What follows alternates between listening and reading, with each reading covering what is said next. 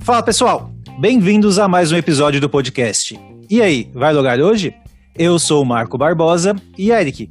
Hoje é o dia que iremos pegar várias dicas de como levar esse podcast para plataformas de vídeo. Confere, produção. Opa, oi para quem fazia corte de vídeo usando a filmadora VHS do pai. Eu sou o Eric Fagundes e Marcolina é isso mesmo. Depois de hoje não teremos mais desculpas para não fazer esse programa em vídeo também, hein? Tô falando isso porque hoje a gente vai falar com a Ana Cola Grande, que é formada em audiovisual e atua na área há uns, sei lá, uns 10 anos por aí, sendo editora, produtora e também apresentadora do canal dela especializado em jiu-jitsu, que é a Triângulo Filmes. E aí, Ana, vai gravar a gente hoje? Hello, tudo bom, gente? Como é que vocês estão? Obrigada pelo convite. Vamos logar hoje. Boa. Boa. Bem-vinda, então, Ana. Eu gostaria que esse podcast fosse tão profissional quanto as pessoas que a gente entrevista, viu? Mas a gente vai aprendendo uma coisinha aqui, outra ali, com essas conversas que a gente vai tendo. Imagina, gente, que é isso. Estamos todos aprendendo, é uma evolução constante. É isso aí. E vamos embora. E, Marquito, uma das coisas bacanas de produção e edição de vídeo são as trilhas sonoras, né? Hoje a Ana pode falar pra gente uma intro que a gente vai conseguir colocar na, no nosso podcast sem tomar um strike do, do Spotify, né, Ana? Tem uma dica boa pra gente?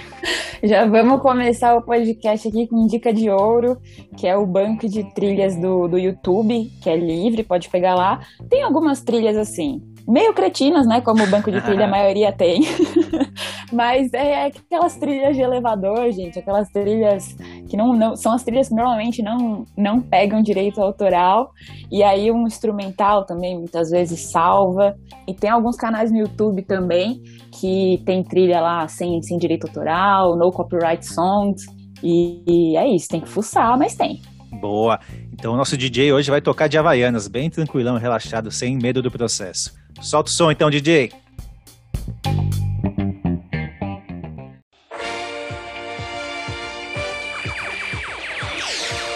E agora, a maior festa do rádio.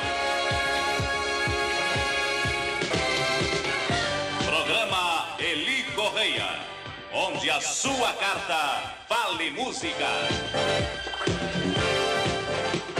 É o sorriso, o otimismo, a alegria do rei da comunicação.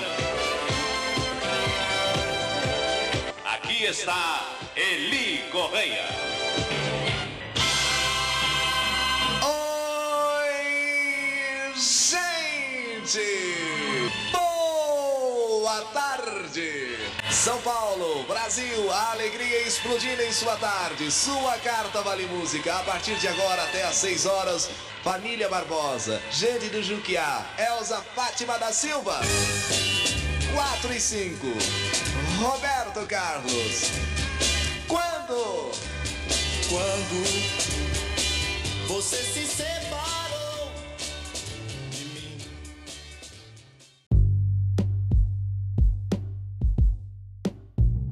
Boa, Marcolina, essa boa dica que a Ana deu. Me lembra que é, eu aprendi a gostar de Jamiroquai, além do que eu já contei antes. Tocava bastante na Alfa FM, né? É uma, Jamiroquai tem umas trilhazinhas de, de elevador também, né? Vou mandar uma mensagem para ele ver se ele libera para fazer a intro do nosso podcast. Seria Só- bom, né? São só músicas boas. Essas músicas de elevador me lembram na época que eu trabalhava. Aí eu tirava um tempo pra ir no banheiro, fazer minhas necessidades. E tinha aquela musiquinha de fundo assim. Eu passava mais tempo no banheiro ouvindo a música do que fazendo o que eu deveria fazer, de tão relaxante que era, assim, tão gostosinho. Já até tinha, já até tinha gravado, né? o- os riffzinhos. Eu sabia toda a programação da Alpha. Alfa também é trilha de dentista, né?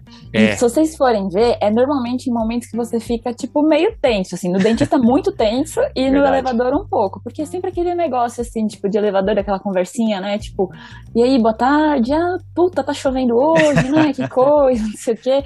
E, o- e o dentista é muito pior, né? Então entra aquelas trilhas bem... Tururu, pra você ficar mais Relaxado, né? suave, né? Exa- E que- trilha de banheiro também, banheiro chique, né? Que tem até trilha. É verdade. Eu sinto muita falta, depois que eu mudei para Porto Alegre, da Nova Brasil FM, que também é esse mesmo estilo de música. Tranquilona. Não tem aí? Não tem Nova Brasil aqui. Nossa. Ah, mas de repente deve ter aplicativo ou canal, algo nesse sentido, assim.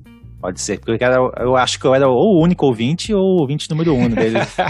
Não, com certeza tem. Cara, sabe o que eu lembrei? Uma vez Hum. eu tava no. A minha mãe, ela é assim, ouvinte número 002, talvez, do, Ok. do- ou 1 do Eli Correia.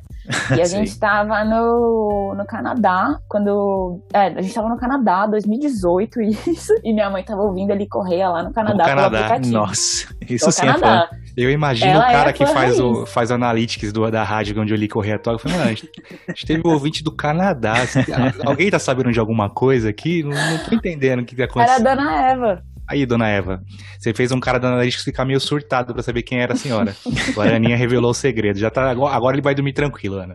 É, exatamente. Então, Marco, de repente, ó, dá, uma, dá um Google aí, às vezes tem até aplicativo da Nova Brasil pra você ouvir aí em Porto Alegre. Mas a. Ana falou de trilhas que tem a ver com, com o ambiente. Depois me surgiu uma dúvida para quando a gente for entrar no papo de edições sobre as trilhas, que tem, e tem bem isso mesmo, né? Dependendo do vídeo, a trilha tem que encaixar direitinho, né? Mas não vamos pular muito, muito para frente. Vamos, vamos do comecinho, Ana. Conta pra gente como que você começou essa sua carreira de audiovisual, o que que te fez che- chegar a isso. É, eu acredito que todo mundo, quando vai falar de como começou, sempre fala da, da, da base, né? Não tem como é, falar de como começou sem falar de família, sem falar de base, da onde veio, enfim. Bom, eu sou a Ana, né? Sou formada em, em, em audiovisual pelo SENAC. E aí eu venho de uma, de uma família, de uma base muito forte, formada principalmente por mulheres independentes, né?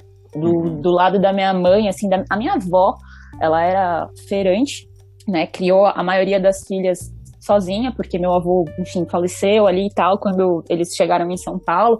Bem aquela história, tipo, de mulher nordestina, forte e tal. Aham. Só teve filhas mulheres.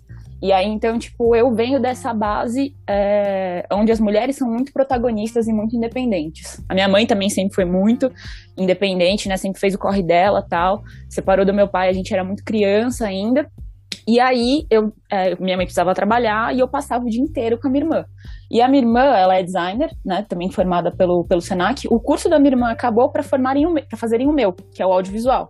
Certo. E aí eu lembro de, enfim, é, vocês têm mais ou menos a mesma idade que eu, então fomos crianças e adolescentes criados à base de MTV e TV Cultura, né? Basicamente. Com Sim. certeza. E a MTV tinha um programa que chamava Making the Video, que mostra os bastidores de, de videoclipe famoso.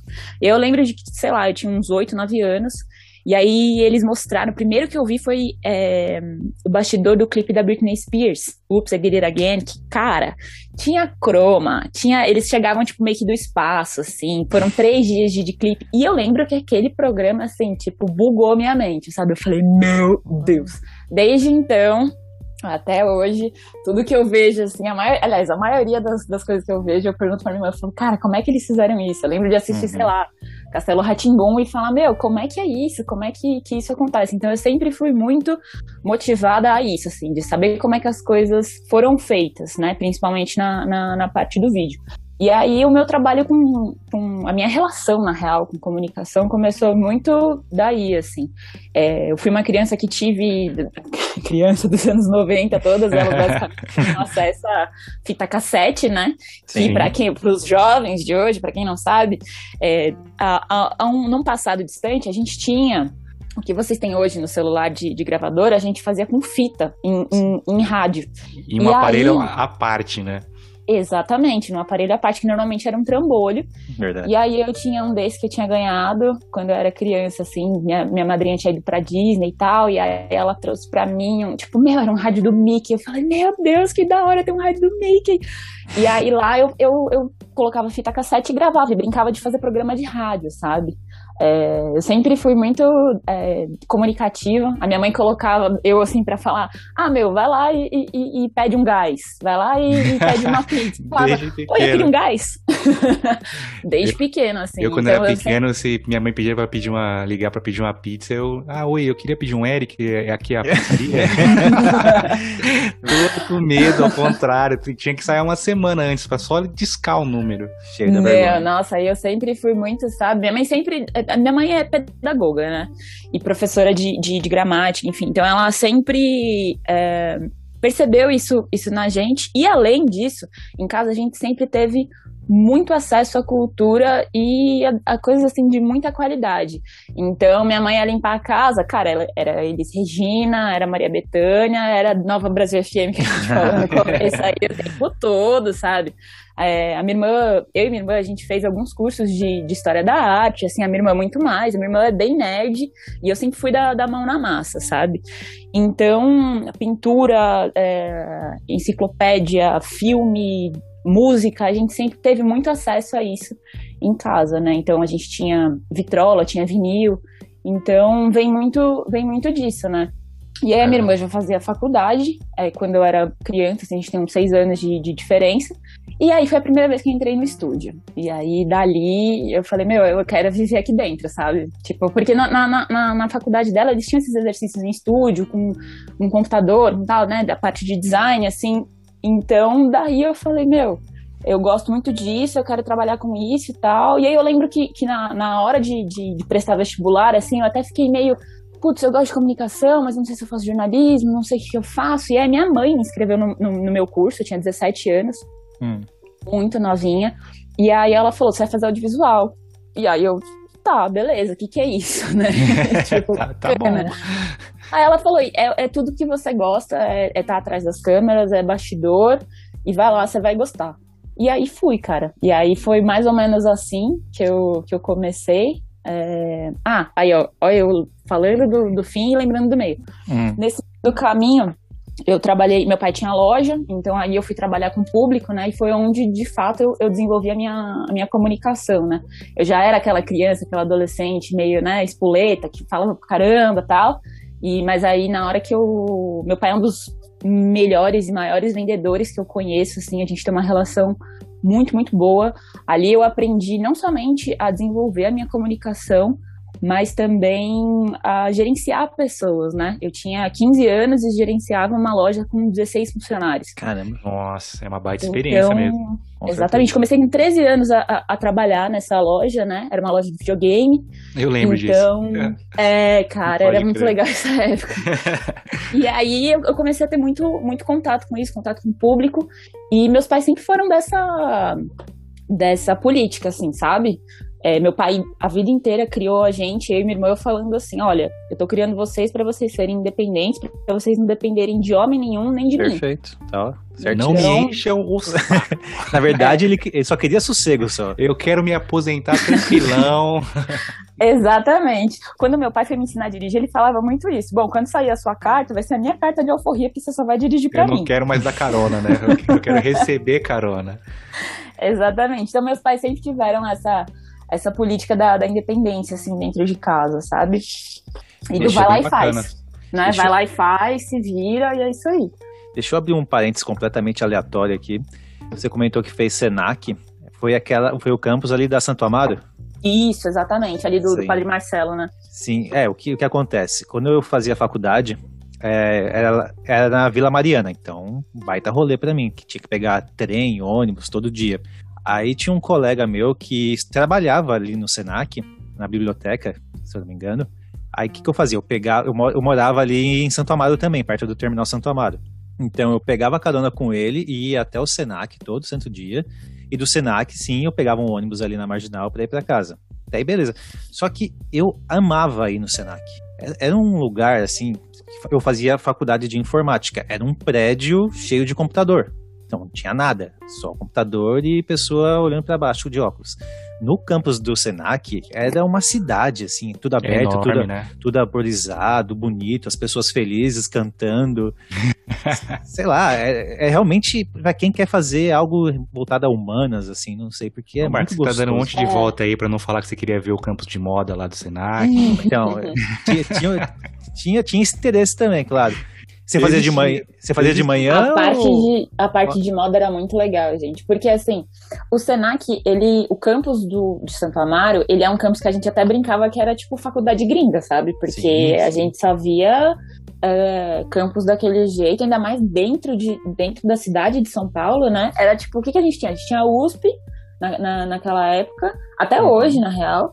E de faculdade de comunicação, no máximo que tinha era um estúdio dentro, né? Que é Belas Artes, SPM e tal. E aí Uhum. também tem as, as ilhas e tudo mais. Mas o Senac, de fato, parece faculdade que a gente vê, tipo, em, em filme da sessão da tarde, assim. Você fala, meu, que estrutura é essa?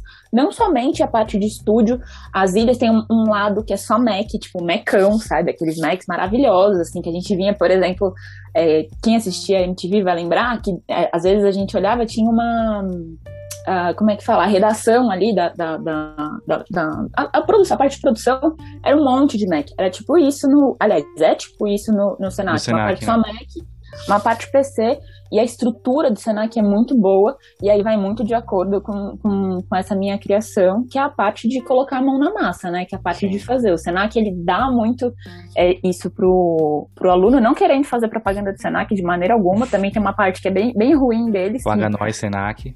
que é a parte burocrática, assim. O meu curso, quando. É um curso que une os cursos de cinema e, e rádio e TV, né? E aí, enfim, depois se vocês quiserem eu me alongo na parte dos, dos semestres e tal. Mas o meu curso, na época que eu fiz, ele era 70% prático e 30% teórico. Hoje em dia ele é 60-40. Isso não é muito bom quando a gente fala de, de vídeo, de cinema, de audiovisual, enfim, que é uma atividade 100% prática. Sim. né? Eu ia falar isso. Então- Pensando bem, não tem como você aprender sem tentar ali É. com a mão na massa, né? Pelo menos pra vídeo, edição, produção. Ficar só lendo o livro não vai sair do lugar, né? Exato, a teoria é muito importante, principalmente pra gente entender a história, o que, que deu certo, o que, que não deu. Eu sou o tipo de pessoa que eu gosto muito de estudar as coisas, principalmente as que deram errado, assim, pra gente não repetir, né, os erros dos outros, assim, enfim. É, mas a, a teoria, pelo menos nessa área, tem que ser até uma certa, até um certo tempo, assim. É, o estudo tem que ser muito presente. Isso já é um papo que, enfim, pode ser que até esteja avançando. O estudo tem que ser muito presente porque é uma área que se atualiza todos os dias. Todo dia tem, tem equipamento novo, tem é, software novo, enfim. Mas é muito mais de, de, de fazer do que de falar, sabe? Fazer podcast entra como audiovisual? Total, parte de áudio. Olha só. Estamos no caminho certo, então. é. Vamos fazer uma faculdade de audiovisual, Marco. É, Mas mas a- eu, eu acredito que essa faculdade, ela deixa muito a desejar na parte de rádio, assim, que é mais ou menos... O podcast é o novo rádio, né? É, sim. É uma, aliás, eu acho que até uma vertente, né, dos programas de rádio que tinham, enfim. Mas Agora a tem- gente Tem um boom enorme de podcast que os caras estão chamando de Exato. mesa cast, né? Que tem podcast é... ao vivo, tem, meu, é, tem que são muita os- coisa. Só isso que a gente tá falando, que é o mesmo. Que podcast a gente conhe- conhecia mais, a grande maioria conhece é o Nerdcast, né? Fala um tema e de, de chave esse tema. Aí agora o que tá na moda são os mesa-cast. Chamam, com- igual a gente tá fazendo agora, né? Só que a gente só não tá ao vivo. Chama Sim. um convidado, troca ideia e vai pra onde a, a ideia for. Mas Uhum. tudo, quando eu vou explicar pra alguém que não conhece, eu falo, ah, é tipo um programa de rádio. É isso que eu falo, que não deixa de ser, né? Exatamente. é, mas na real é, né? É um, é um, é um programa, é um, é um tipo de conteúdo, mas só com áudio. Eu acho maravilhoso. Nossa, eu lembro que na época da faculdade eu adorava, assim, adorava. E a gente teve muito pouco contato com isso. assim, foram poucas aulas. Eu acredito que essa faculdade ela explora muito pouco a parte de, de rádio e TV, assim, é só um semestre. E eu lembro que a gente tinha aula de radionovela, assim. E eu ficava tipo, professora, fala mais, sabe? E- eu E quero fazer muito- a Carminha. muito rápido, assim. Então, ah, eu, eu, eu acredito que o rádio é um, é um mundo, sabe? É muito maravilhoso, é muito legal.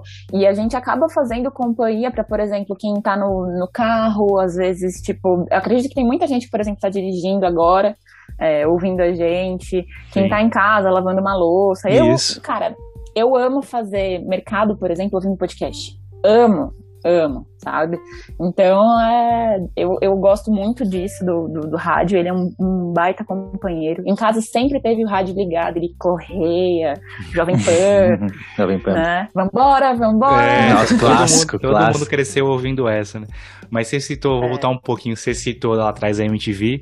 O que deve ter de gente Uhum. formada hoje em audiovisual porque queria ser VJ da MTV não tá escrito, né? Todo É, mundo. tem até meme com isso, né? Tem, Todo, né? As crianças do, do- dos anos 90 e adolescentes dos anos 2000 criaram com, é, foram cresceram com a ideia de que ia trabalhar na MTV, aí a MTV acabou, aí a gente foi tudo pra produtora e agência, sabe? Foi, pra, foi pros bastidores. Eu lembro que teve até um programa na MTV que era pra contratar uns DJs novos, né? Bombava. Um dos primeiros reality shows que teve era esse, que era VJ por um dia. Eu não lembro qual que era o nome. Sim. Sei que os caras que ganharam, tipo, foi mais ou menos, acho que foi mais frustrante que a gente que não conseguiu, porque eles ganharam e a MTV deve ter durado dois meses e valeu, pessoal, obrigado. É, mas de- aí também eu acredito que é, que é uma coisa muito legal, que é o que a, a internet possibilitou pra gente, né? O YouTube, ali desde de, de 2005, eu não, não acho, não acredito que ah, a internet vai tirar a TV ou que o YouTube vai substituir a TV. Não, não, não vejo muito por esse lado. Nem quero levantar muito essa, essa bandeira. Mas o YouTube trouxe muito essa possibilidade de tipo assim, pô, tá, beleza, eu não vou ser um vídeo da MTV, mas eu posso abrir aqui o meu canal E tentar, né? falar sobre Isso o que eu é. quiser. Exatamente. E é a possibilidade dos nichos, né? O nicho é maravilhoso. Por exemplo, o meu, eu tô dentro, cara, tem o- o- os esportes, aí embaixo tem o da luta, aí embaixo tem o, o jiu-jitsu. Entendeu? Então isso é muito maravilhoso, é, permite muito que as pessoas. A internet permite muito que as pessoas se expressem para falar do que elas gostam, do que elas querem. Então, eu achei negativo, obviamente, acabar a MTV, mas por um certo lado, tem um certo ponto, sabe? Fecham-se umas portas, abrem-se outras, né? Exatamente, é um mundo de possibilidade, né? E oportunidade é a gente que cria, né? Ah, sem Então, dúvida.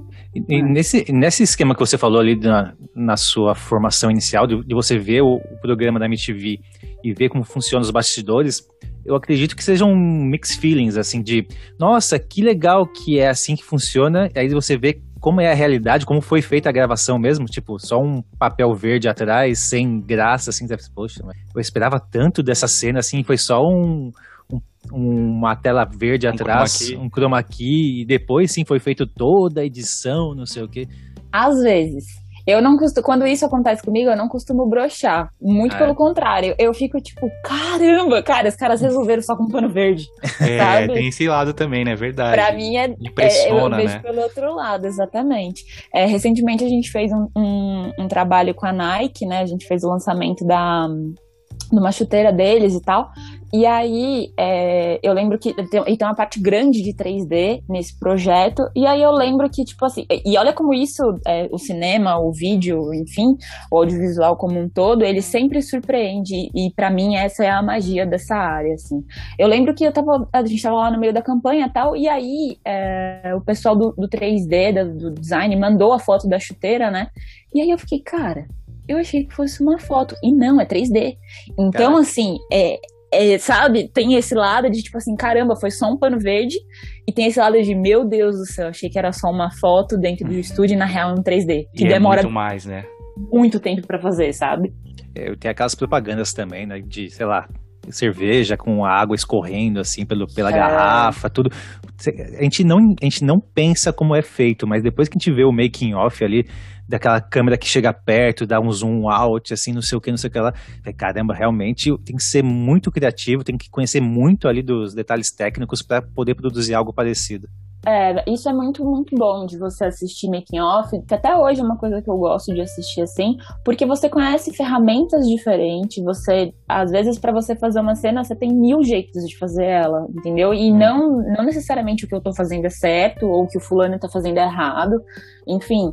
É muito bom por causa disso, assim, você, é, claro, né, para quem é curioso, para quem gosta dessa, dessa parte, assim, você a- acaba sempre aprendendo. Eu adoro assistir making off.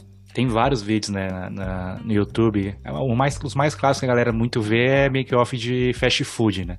Que colocam uns palitinhos de dente dentro do lanche, pro lanche ficar durinho, bonitinho. tem toda, tem toda uma, uma magia por trás, né? Eu, ah, É, esse eu lembro mesmo que- da Nike que você falou, eu lembro que você postou algumas coisas no Instagram, da, a- acho que foi da Grama, era, não sei se era Grama ou era alguma coisa pra fazer evento, que vocês tiveram uma, uma ideia mirabolante pra fazer, não, eu não lembro o que, que foi, Ana. Eu, eu lembro que da- dessa propaganda da Nike você havia postado algumas coisas de, de bastidores da propaganda e teve algo que você mesmo postou que ficou impressionado qual foi a solução que vocês deram, mas eu não tô lembrando o que que era, me fugiu a memória.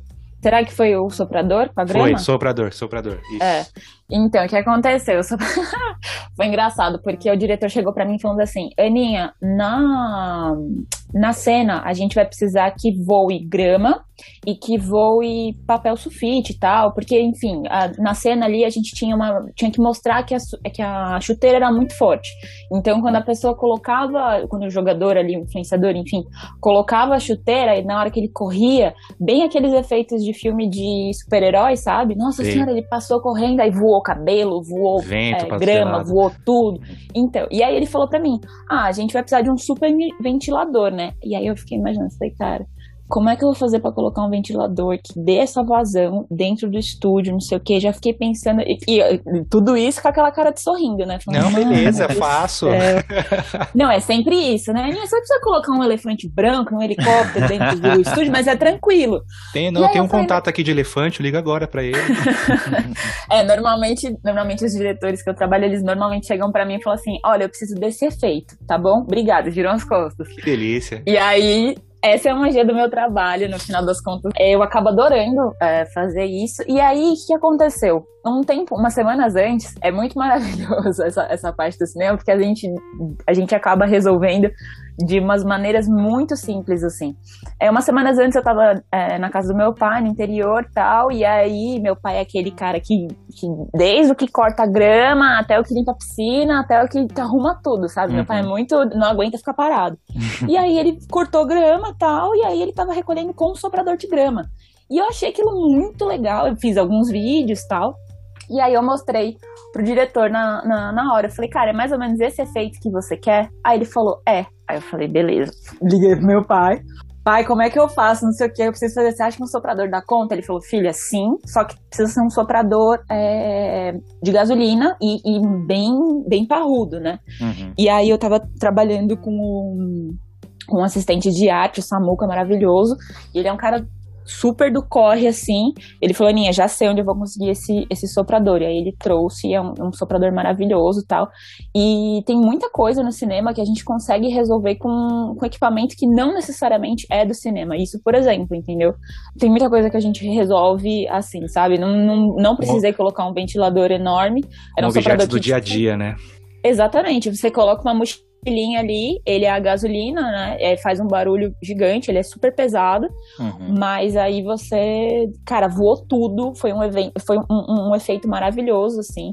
A grama também foi é, bem difícil de, de produzir. Eu falei com meu pai, falei, pai, preciso de grama. Ele falou, olha que maravilhoso, eu cortei grama ontem. Eu não Ele, sei. falei, é essa grama. É essa E aí grama. tava, tava Ela chovendo na época. Aí, ela- aí ele falou, meu, vou deixar ela aqui na chuva, quando você vier a gente pega. Aí meu pai, meu, só precisava de, de um pouquinho, assim. Meu pai encheu um, um isopor gigante de grama. Duas Ah, toneladas de grama. noção. Não, esse negócio fede, gente, que vocês não têm uma ideia. Tipo, era 5 horas da manhã, eu na marginal, com o isopor cheio de grama, puta cheiro de velório no carro. Nossa, na E chuva, aí, grama molhada não é, não é igual da música da. Sandy, né? Cheiro de terra É. molhada. Não, porque ela passa, tipo, dois dias para. E para eu me sentir carregando um corpo. Não que eu já tivesse carregado um corpo. Já sabe, já tem experiência já. Não, só artificial pra alguma cena, né? Vamos falar assim. Isso. Como, como tudo que é natural, assim, né? Depois de um tempo ela começa a, a feder bem, assim. Mas no final das contas deu tudo certo, a grama voou, o efeito ficou lindo e a propaganda tá maravilhosa. Já tá, já tá no na hora vão propaganda? Ah, boa. Ainda não, porque tá fazendo a parte do 3D, né? E leva uma eternidade pra fazer. Você manda pra gente que a gente divulga lá no Insta, o pessoal ver que a galera vai ficar curiosa pra saber dessa propaganda. Eu já tô, já. Com Né? certeza. Mas a gente saiu ali do primeiro dia de faculdade já tá fazendo propaganda pra Nike, Eric. É, tá Eu tenho É certeza que nesse meio tempo aconteceu alguma coisa. né? Verdade, Ana. Depois da faculdade, É. lembra? Primeiros jobs, primeiros micos. Aconteceu muito, nossa senhora, é só perrengue chique. Mas vamos embora. É, são- bom, nessa, nessa caminhada aí são 11 anos, né, que eu trabalho é, profissionalmente com vídeo, né, que eu ganho dinheiro com isso de fato, porque trabalhar com, com, com vídeo, fazer vídeo, eu, eu faço desde que eu me entendo por gente, assim, eu lembro que na escola, os meus, meus amigos, assim, tipo, entregavam é, trabalho em papel almaço, tal, cartolina, e fazer um vídeo, sabe? Então, é uma, é uma coisa que tá muito, muito presente, assim. E aí, enfim, entrei na faculdade, e é- é- como eu falei, é um curso que ele permite muito que a gente crie, que a gente coloque a mão na massa, assim. A faculdade, foi como o Marco falou, né? É, ela é muito, muito welcome, assim. A, a gente pode ficar o dia inteiro lá no campus que vai ter coisa para fazer, vai ter coisa para fuçar. O, uma coisa muito legal do, do, do Senac, de novo, é, fazendo merchan, é que o, o almoxerifado dos equipamentos fica aberto o dia inteiro. Se o aluno quiser ir lá e pegar um equipamento para testar, para saber como é que é, hora. isso funciona totalmente, entendeu? Principalmente, isso dá pra fazer em algumas locadoras também, dependendo do, do seu relacionamento com a locadora. Às vezes você consegue, tipo, fuçar e tal, mas enfim.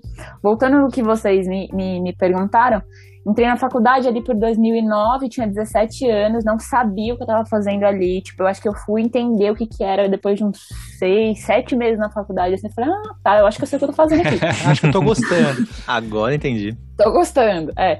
Bem ali quando entrou na parte de, de, de história do audiovisual, e eu sempre fui muito CDF em história, assim. E eu falei, meu, acho que eu gosto disso mesmo, que legal e tal. E aí na, na- na, faculdade eu já começava. Eu sempre fui muito hum, proativa. Eu acredito que essa é uma das, das, das minhas melhores qualidades. Acredito que é a melhor qualidade de um, de um, de um produtor. É você ser proativo, você perguntar, você ser meio cara de pau, sabe? Falar, meu, como é que faz isso aí? Como é que, como é que eu entro? Como é que eu faço? Não sei o que e tal. E aí, enfim, como a faculdade permitia que a gente botasse a mão na massa, ali a gente conseguiu estudar bastante e, e, enfim, se, desenvol- se desenvolver muito nesse lado. É, na faculdade ainda fiz estágio ali, na, na, naquela época mais ou menos, fui trabalhar com evento cultural, é, trabalhei com cinemateca, fiz a parte de, de, de programação lá, enfim, produção das mostras, trabalhei no CCDD também, é, produzi uma mostra cultural, e aí, assim, essa parte de cultura, ela é legal, mas ela é muito burocrática, sabe? É Hum. quem gosta mais de produção de base, assim, uma coisa mais tranquila, é meio que trabalhar em banco, eu, eu costumo dizer, sabe? Burocracia é pura. muito, muito tranquilo, sabe?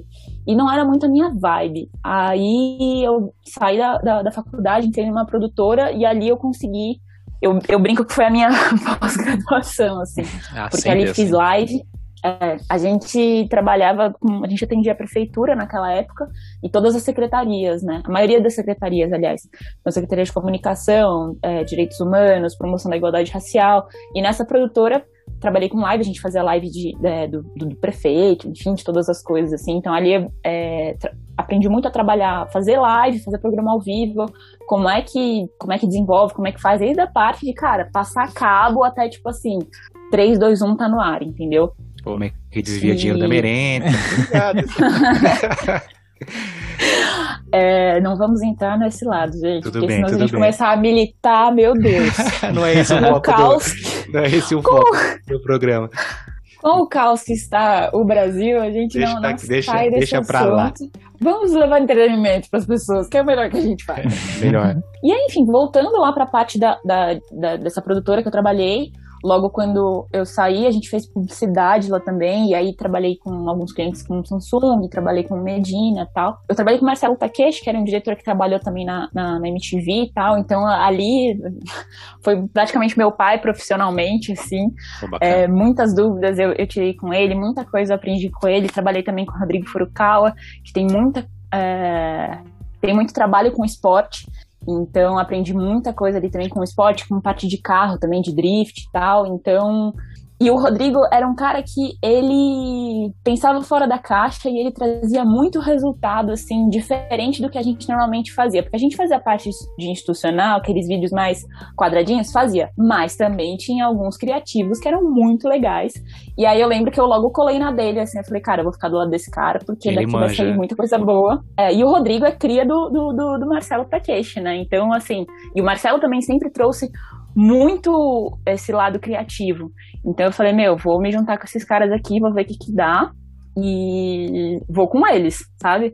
E aí, enfim, trabalhava lá tal. Aí é, a parte ruim de trabalhar com, com o governo e também essa parte do, do, de cultura é que muda muito de acordo com o governo, Hum. né?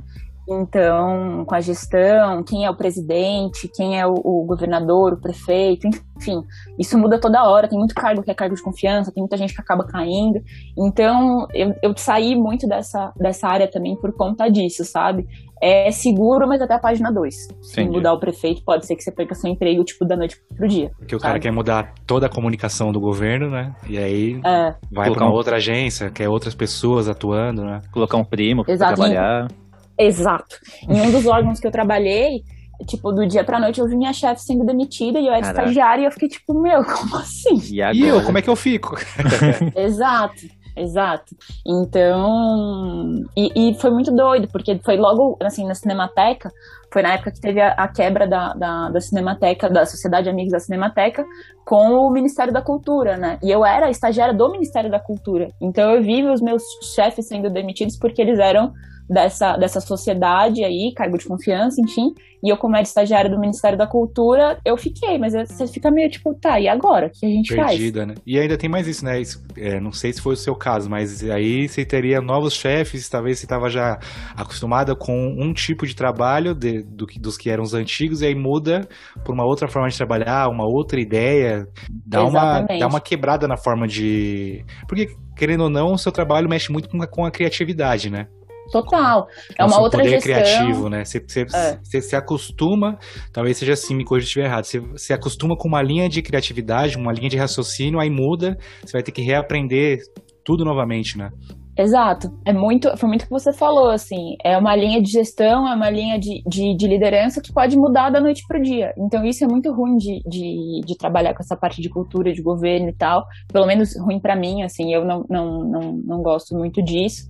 É, foi uma, uma época que eu fiquei, cara, insegura, assim. E aí eu lembro que na época eles queriam me, me, me efetivar lá, e aí deu toda essa quebra, todo esse, esse bololô todo aí. E também foi na época que eu me formei, e aí logo já, eu já recebi esse convite pra ir pra essa produtora, né? Convite. Eu fui lá bater na porta e falaram, vem. Tô procurando E aí fui. Exatamente. E aí foi, foi uma, foi, foi excelente. Mas enfim, aí avançando um pouco na história, né? Eu nessa época a gente já tinha basicamente perdido, né, o contrato com, com a prefeitura. Então era um marasmo, assim, a gente já não tinha muito o que fazer, a, a produtora tava meio ruim das pernas e tal. E aí foi na época que eu comecei a treinar jiu-jitsu. E eu lembro que eu, cara, eu, eu, eu consumia um, um, assim, eu não achava muito o conteúdo que eu queria consumir.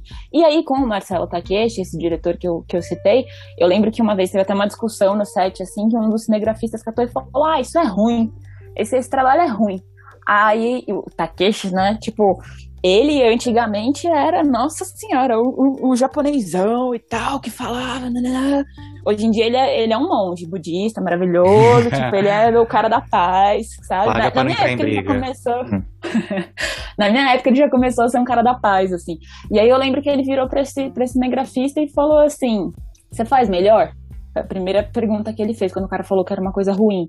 Aí o cara ficou meio desconcertado, mas ele ainda segurou, ele falou, ah, faço. Aí ele virou e falou, então por que, que você não fez antes? Uh, E aí Ô, louco. aquilo, cara, eu lembro de ouvir aquilo e falar, mano, e é isso.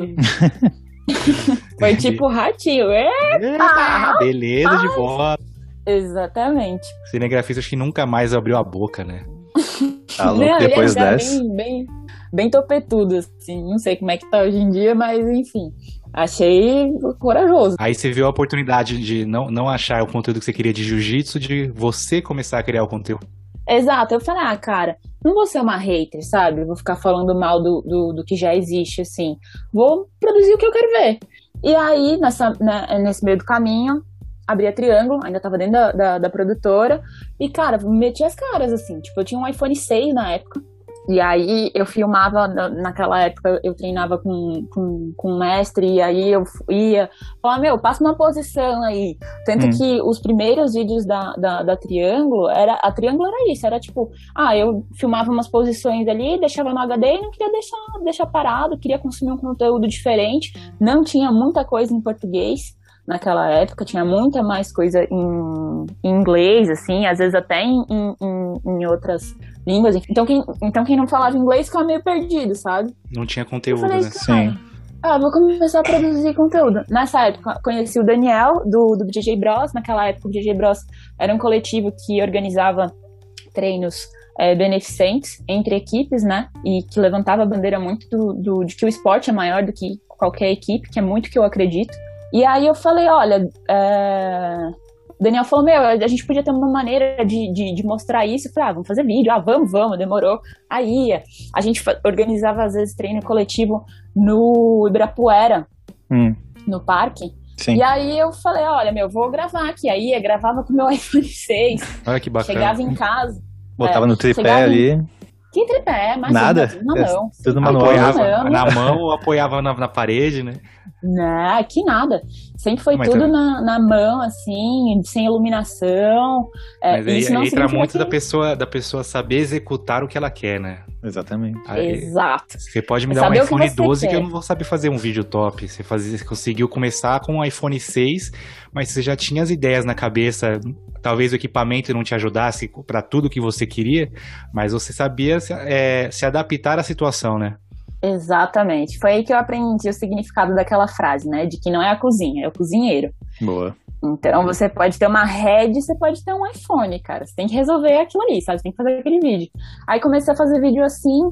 Aí, enfim, eu, eu- é, isso foi, isso durou por algum tempo, né? Eu gravava com o iPhone 6, vinha pra casa, editava no, no, no Premiere.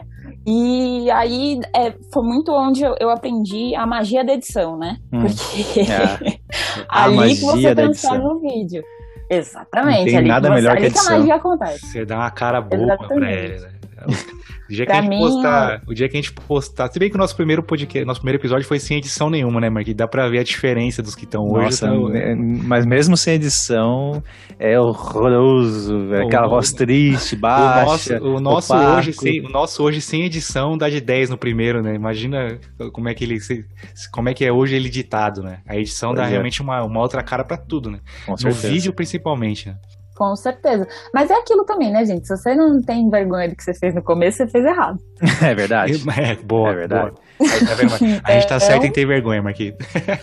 Não, Você não fez deleta, não errado, tem lá. sabe? Exatamente. E não dá pra ter vergonha do começo, né? É isso aí, gente. Vamos embora. Todo começo, todo mundo começa de um, de um, de um ponto de partida. E aí foi aí onde eu, ah, nessa época, na- assim, na faculdade eu nunca gostei muito de, de editar, né? Eu tinha, como a minha irmã já era editora, então eu ficava tipo, ah, faz aí pra mim, vamos trocar ali, eu lavo uma louça, você edita vídeo pra mim e tal. Só, na- só na barganha. Exatamente. A minha irmã é a melhor editora que eu conheço, assim. Ela foi que, que, quem ensinou, sei lá, 90%, 90%, 95% do que eu sei foi minha irmã que me ensinou. E minha irmã sempre teve muito esse norte. Ela sempre me ensinou muito de, tipo assim, cara, é, um bom editor é aquele que sabe contar uma história. Um bom Uhum. diretor é aquele que sabe contar uma história, entendeu? Então o vídeo precisa ser amarradinho, precisa ter começo, meio e fim, sabe? Sim. E aí ela me ensinou ali mais, mais ou menos o básico do, do. Me ensinou a mexer na ferramenta, né? Porque toda essa parte de, de contar a história já era uma coisa que a gente tinha muito em casa, assim. Então, ela me ensinou e foi embora. A gente sempre foi muito grudada. Ela foi embora pro, pro, pro Canadá, ela mora lá hoje em dia, já tem, isso já tem uns 4, 5 anos. E eu lembro que eu, quando ela foi embora, eu fiquei meio perdida, mas eu falei, tá, eu vou com medo, mas eu vou, sabe? Sim, sim. Aí o tempo passou um pouco, eu foi aí onde eu, eu tive a ideia, né, de ter um programa de entrevista no dentro da Triângulo, que é o Cola aí Grande, é uma Inclusive, o nome, é- o nome é muito bom. É uma ótima Obrigada. sacada. Cola aí grande. Quando a primeira vez que eu vi, eu falei, caralho, que sacada da hora. Eu queria ter um nome bom pra poder usar meu sobrenome assim. O sobrenome é Cola Grande, como é que vai ser o nome de entrevista? Fala aí grande. Cola aí grande. Pô, é ótimo. Perfeito. Não, é, é muito bom. É simples e certeiro. Obrigada. Eu vou dar os créditos ao, ao Wendel, que treinava comigo nessa época. Quer dizer, os créditos são divididos, vai. O Wendel é um faixa preta que treinava comigo.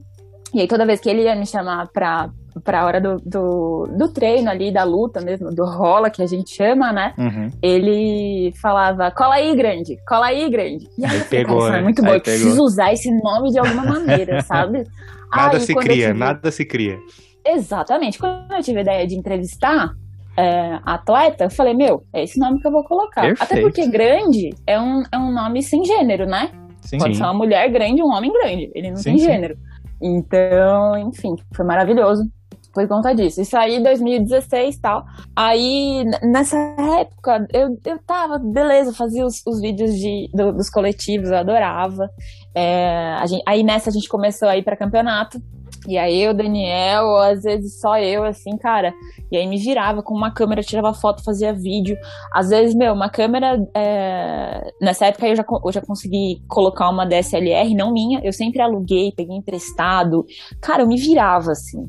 E eu, e eu tinha uma GoPro. E aí eu Hum. falei, meu, vou pra cima, vai dar tudo certo. Teve até um campeonato brasileiro. E o Daniel ficou com a GoPro e eu fui lá pra baixo, lá na área de luta. E aí eu falei, meu, é, você vai fazer, tipo, imagem que vai. Que vai, por exemplo, vai lá na arquibancada, onde eu não, não tô conseguindo ir agora. E depois eu, eu edito, eu vejo o que que faço, meu, eu vou dar um jeito, sabe? E aí, beleza, comecei a ir pra campeonato e tal.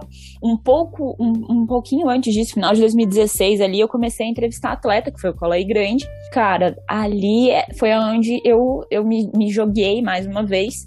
Me lancei assim, eu falei, meu, ah, não tem quem apresente? Eu apresento. Ah, não Eu tem vou. quem edite? Eu edito. Oi? Ah, não tem. Sou eu, sabe? Acabou que nesse meio do caminho eu comecei a, a- a acumular muita função, né? Tem, tem, óbvio, tem resultados que são muito bons do Colei Grande e tem outros que, assim, tem, tem material que tá engavetado até hoje, sabe? Porque, é, ah, não deu pra editar ali, mas, meu, no melhor momento a gente. É, é história que foi feita, é sempre história, sabe? Tá, tem sempre que, que tá ali guardado, enfim. Aí, beleza. Aí eu entrevistei uma atleta, a Monique Elias, pro Colei Grande Hum. que foi assim, foi, foi no- ali na época do brasileiro, que brasileiro é um pouco antes do, do Mundial. Quando eu falo brasileiro, eu tô falando de campeonato brasileiro e da federação, da maior federação que a gente tem, que é a IBJJF. O brasileiro e o Mundial, um acontece em maio, o outro acontece em junho. E aí eu entrevistei a Monique em maio e, aí e aconteceu o Mundial. O Mundial é a nossa Copa do Mundo, assim, é o campeonato mais importante do, do calendário. Quem tem um título mundial IBJJF é, é visto até diferente, assim, sabe? Tipo, fala, meu, ó, o cara é campeão mundial IBJJF, caramba. Hora. A BJJF é tipo a nossa FIFA, assim. Eu sempre costumo é, Fazer essa comparação. trazer, é, trazer pro futebol, porque as pessoas conseguem, tipo, é, entender mais ou menos, né, da linguagem do jiu-jitsu, assim. e aí, entrevistei a Monique e tal, ela falou, olha, eu tô indo pro Mundial, na Califórnia, né, que acontece no Mundial. Tô indo pra Califórnia, tá, e nessa casa vão, vão ter alguns campeões mundiais, e, pô, eu queria muito ter um jeito de registrar isso, gostei muito de você e tal, você não quer ir com a gente? Naquela época, Será? Eu problema- não tinha Eu vou ver minha agenda. Assim, eu- É, minha agenda. Não, eu tinha um passaporte. Era o que eu tinha, sabe? Era, Hum. era só o meu passaporte que eu tinha. Caralho, que Aí da eu hora. falei, meu. mano, Que oportunidade. o que eu vou fazer? Ah, sabe? eu Não, vou- mas aí a gente segura a emoção, né? Eu vou Peraí. vender a câmera que não é minha, mas eu vou. Não, aí nessa hora eu falei, pô, Monique, é uma oportunidade muito boa, mas não vai dar. Mentira, eu falei, não, demorou. falei, olha. Só que eu falei, ó, Monique, é o seguinte, é, vai ser muito legal, óbvio, quero fazer. Só que vamos tentar vender isso pra alguém? Eu preciso de patrocinadores, Ah, né? É, preciso de patrocinadores, porque eu vou precisar de, de equipamento, vou precisar levar uma pessoa comigo e tal. Uhum. É o campeonato mundial, sabe? Já que a gente vai, vamos fazer direito. Vamos fazer direito não, né? Vamos fazer bonito, vamos fazer da hora. E aí já não dava mais pra ser só eu, sabe?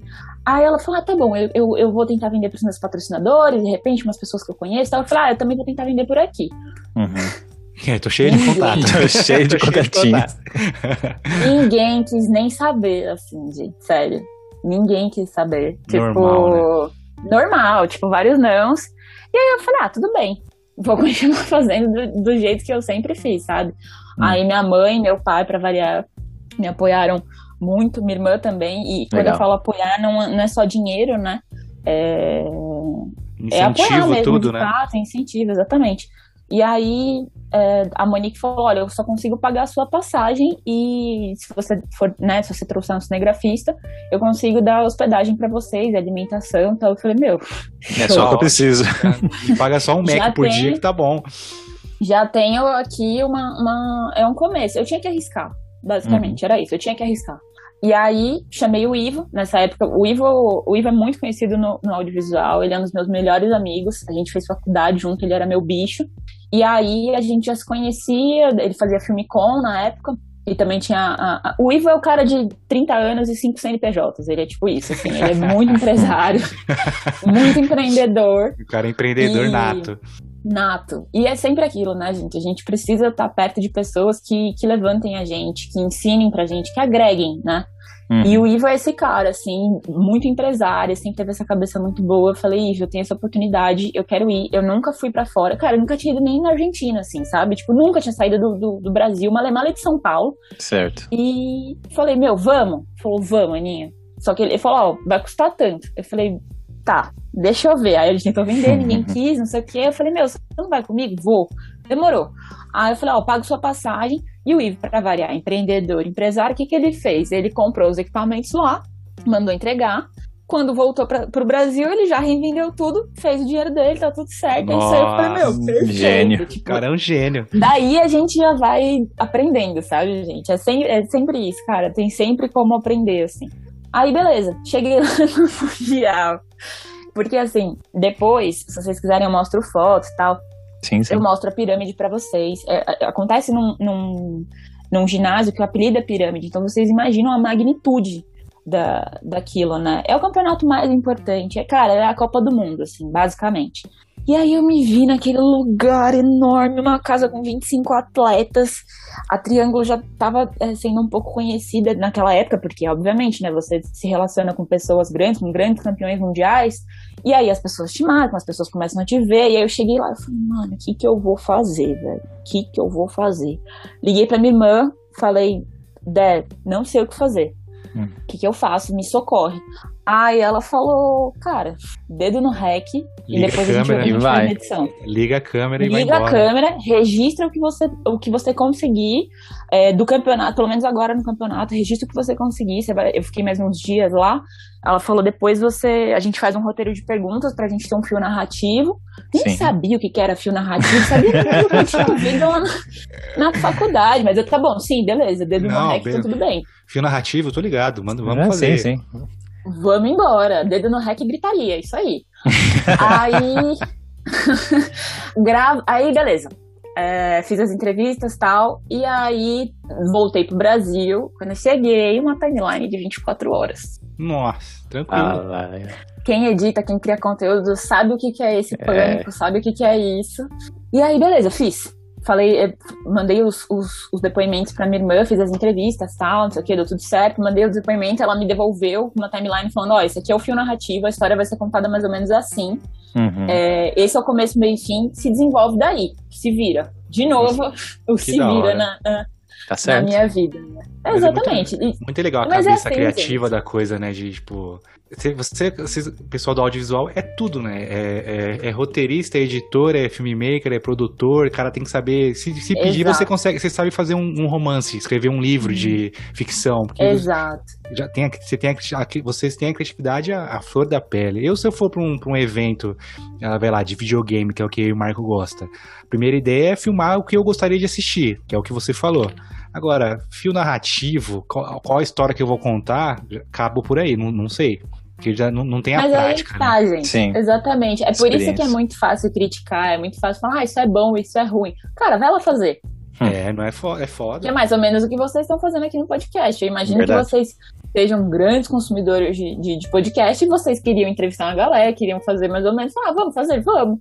Então, assim, tá em casa, no sofá, ouvindo, ficar criticando, cara, é muito fácil, é até gostoso de fazer. É uma Sabe? delícia. Você Ser, coloca um áudio pra fora, assim, você desabafa. ser hater é a Mas- melhor coisa que tem, né? Nossa, é uma delícia, mas botar a mão na massa que é o que é da hora. E o audiovisual é, uma, é, um, é um campo, é uma profissão, enfim, que permite muito isso, né? É, e que é muito diferente. Você vê, por exemplo, tem a parte lá da, da, da cultura, que é fazer mostra tal, mais quadradinho. Não tô falando que é bom ou que é ruim, pelo amor de Deus. E tem a parte do, do Uhum. fazer podcast, tem a parte de fazer live, tem, enfim, cara, tem uma infinidade de coisas que você consegue fazer. Essa, essa área é muito da hora.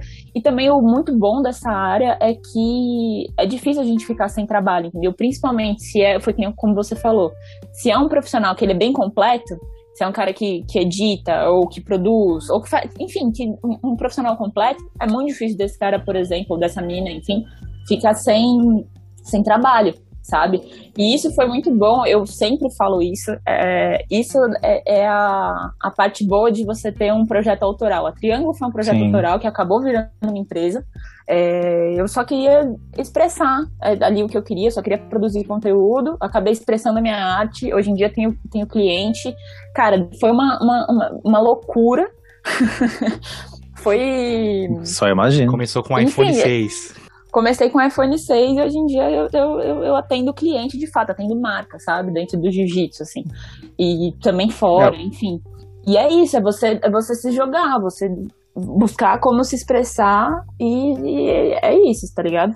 Não, mas o que você falou ali do gravar podcast, editar, etc., foi algo que eu acabei descobrindo, que é essa parte de edição, que eu não fazia puta ideia que eu tinha gosto em fazer, sabe? Que eu tinha, que eu tinha mesmo alegria em fazer algo que eu nunca tinha visto antes na vida. O máximo que eu fiz foi gravar realmente uma música numa fita cassete. Uhum. No máximo, editar essas coisas, nada, nada.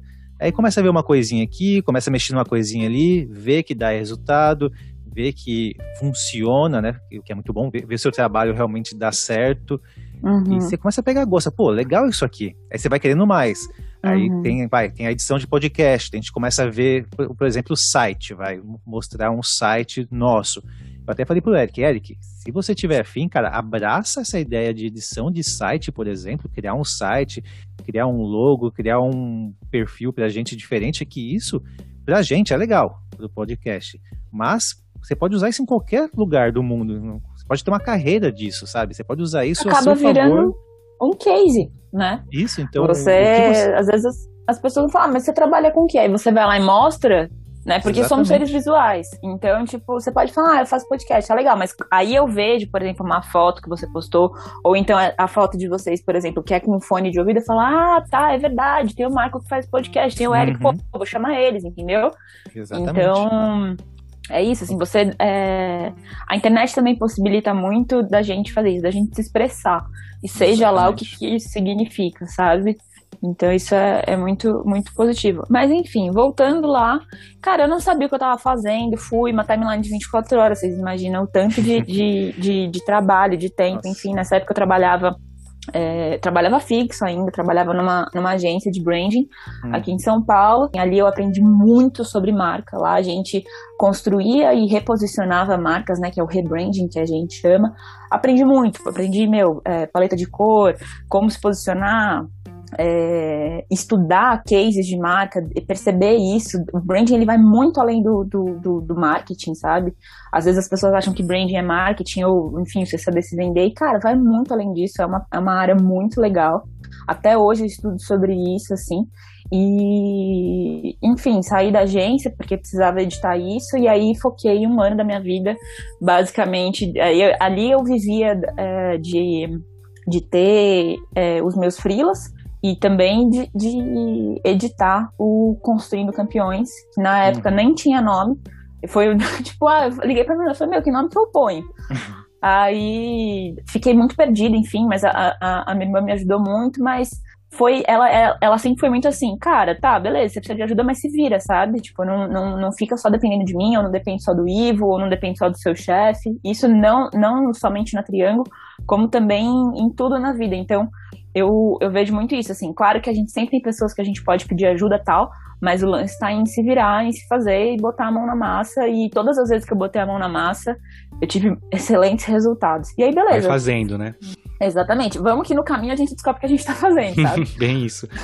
Aí, nesse meio do caminho, eu tinha que fazer meus freelas, né? Porque eu precisava pagar a passagem do, do Ivo, que foi comigo. Sim. E além de, de precisar pagar a passagem dele, eu também precisava me manter. Nessa época eu abri CNPJ, então você precisa, você precisa se manter, cara. Você precisa se virar.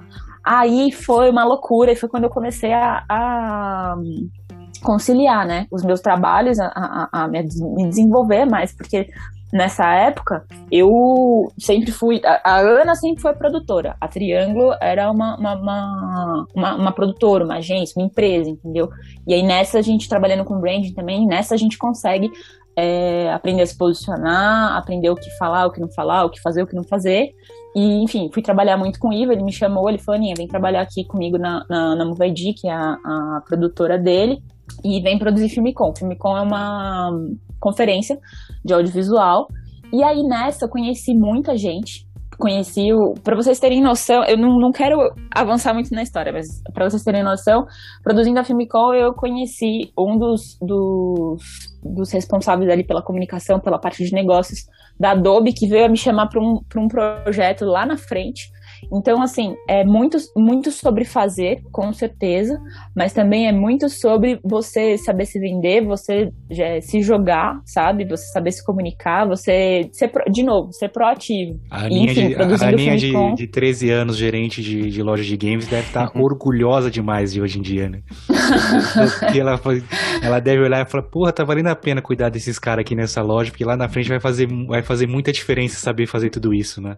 Orgulhosa, mas mesmo, mas ao mesmo tempo, mano, o que que tá acontecendo, sabe? Porque foi, Meu Deus me Foi ajuda. muita coisa.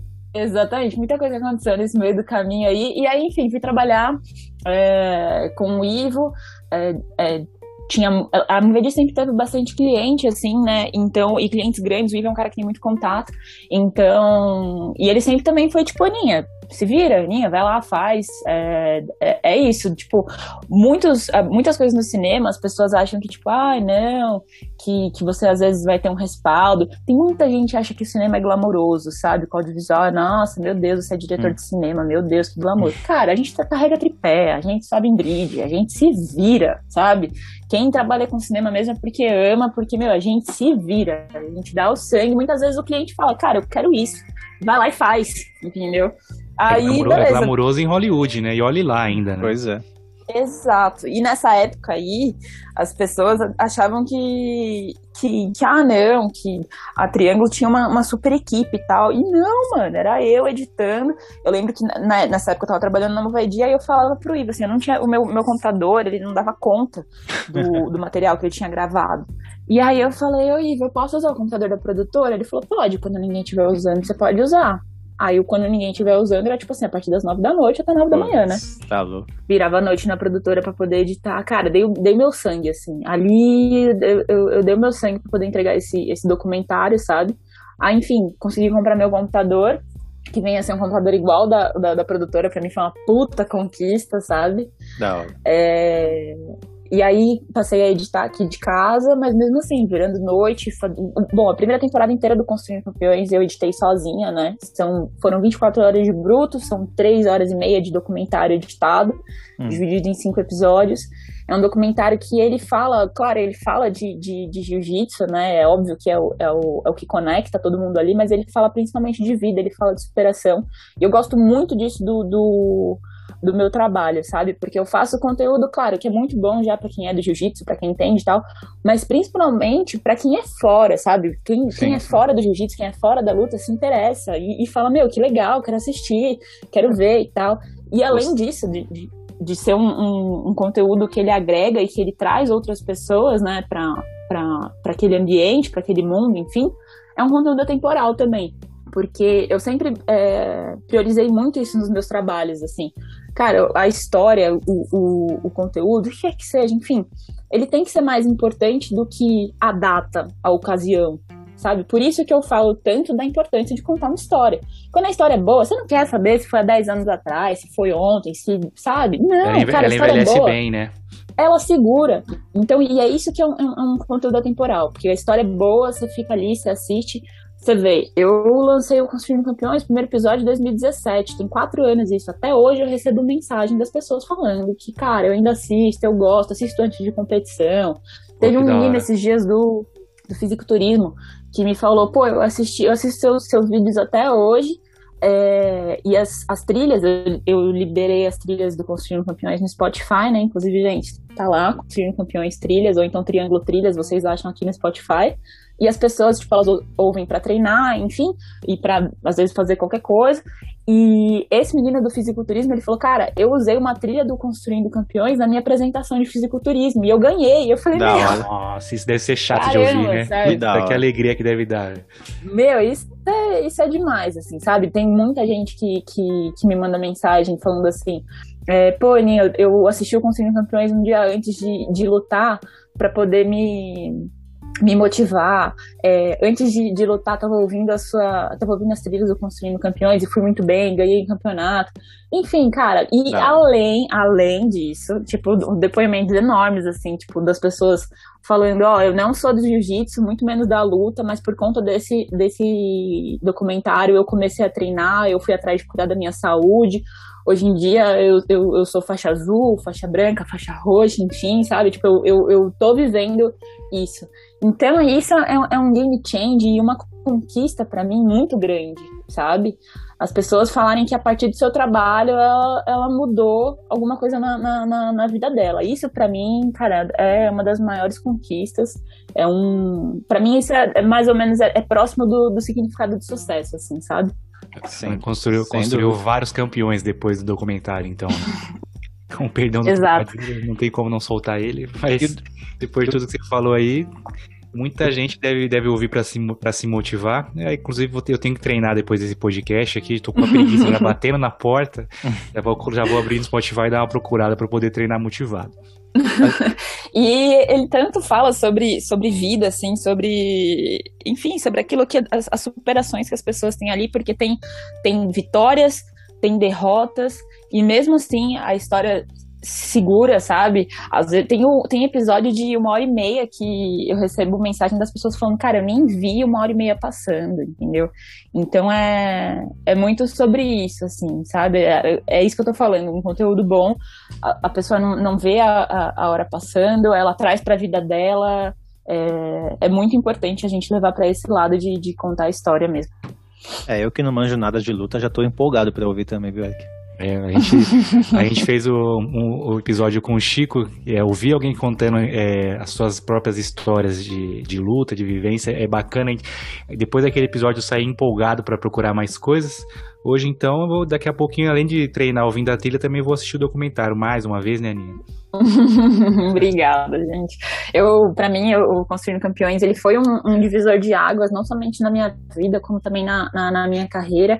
É o, o, o trabalho que as pessoas é, mais me conhecem, muitas vezes mais me procuram, assim, pô, assistiu o Construindo Campeões, eu quero que você faça esse vídeo para minha marca, esse vídeo para minha empresa, esse vídeo para, sabe? É o seu portfólio, É, ele, né? Total, total. E aí, enfim, isso foi em 2017, aí fui pro Mundial de novo, 2018, gra- gravei a segunda temporada, já tinha um pouco mais de, de estrutura, a gente já conseguiu vender para algumas marcas, então já fui um, um, um pouco melhor estruturada, e aí eu consegui ter um, um diretor de fotografia, que é o Mailson Soares, que é um cara excelente, o cara quebra tudo, assim. Ele, cara, o cara resolve, sabe? Ele é muito, muito, muito, muito bom. E aí consegui também é, dividir uma parte da, da, da edição, né? Eu já tinha um, um editor que trabalhava comigo, porque nessa época a Triângulo já era uma empresa, sabe? Eu já tinha cliente, tinha cliente na, na, na Coreia, na Califórnia, aqui no Oh. Brasil. Então, tipo, eu já, já atendia algumas marcas também, então eu já tinha, já tava melhor posicionado. E ainda assim, trabalhando fixo, fazendo meus freelas. Nessa época, 2018, foi um ano muito louco pra mim, assim. Não tem, eu, eu não, assim, não, não conheço história de pessoas que fizeram muitas coisas e não caíram emocionalmente ou psicologicamente em alguma fase da vida. Uhum. Sofri um burnout muito pesado nessa época, assim. Entrei numa, numa crise muito grande de, de, de síndrome do, do impostor, sabe? De, Sim. enfim, lidei com depressão, com Caramba, ansiedade, hein? com síndrome do pânico. Cara, foi uma, uma, uma época muito, muito, muito pesada. Trabalhar na internet não é uma coisa fácil, como as pessoas acham que, ah, não, vou aqui postar o meu vídeo e tal, não sei o quê. Cara, lidei muito com haters, sabe? Mas também o hater, ele é um sinônimo de sucesso, sabe? Porque a- o, o YouTube até usa isso como métrica, né? Quando a pessoa dá um dislike no seu vídeo, isso também é métrica, porque a pessoa se Sim. envolveu emocionalmente em algum pessoa ponto. tá intera- né? a pessoa, eles entendem como uma interação, né? É, a galera acha que, ah, vou dar um monte de dislike nesse vídeo aqui, você tá engajando o vídeo. Pois é, só isso. Exato. Se você, não, se você não quer que o cara faça sucesso, não, nem clica no vídeo pra assistir, porque se você clicou pra dar, o- pra dar o dislike ou like, já tá contando um view seu, já tá contando uma interação. E o que você falou, eu também concordo. Se você tá tendo hate, é porque tá indo pelo caminho certo. Né? Exatamente. E aí, enfim, depois desse, desse burnout, né, fiz muita terapia, é, me aproximei muito da minha família, assim, fiquei muito com as pessoas que, que realmente que, que me amam, sabe? Sim, que, importante. enfim, me conectei com, com coisas que realmente faziam sentido pra mim. É, quando a gente cai psicologicamente, a gente se coloca várias dúvidas, e principalmente qual que é o meu propósito, o que que eu tô fazendo aqui, por que que eu tô, por que que, cara, eram umas perguntas tipo assim, ah, o que que eu quero passar com esse vídeo, até tipo, por que que eu tô acordando hoje, sabe? É muito maluco, assim, mas Esse foi uma puxado. parte que eu, bastante, foi uma parte que eu superei, que o esporte principalmente me ajudou a, a superar e a lidar com isso, né? Então, enfim, e aí me joguei muito no meu trabalho. Eu sou o tipo de pessoa que, assim, quando alguma coisa. É, não, não somente porque eu gosto, mas quando alguma coisa tá ruim na minha vida, eu vou lá e me dedico totalmente para outra, sabe? E foi aonde eu, eu passei a treinar mais, treinar melhor, trabalhar muito.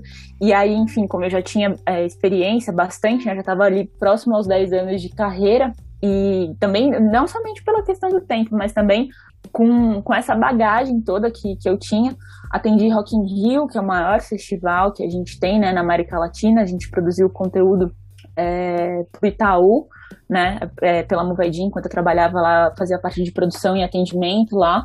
Nessa época também eu conheci o pessoal da Adobe, conheci muita gente lá. É, a Adobe me convidou, porque a Adobe tem um, um projeto junto com o YouTube Space, que é para dar curso de, de Premiere e, e, e Rush, que são os softwares de, de edição da, da Adobe, para os creators. E aí eu fazia parte de monitoria, porque fui convidada enquanto eh, expert em Premiere.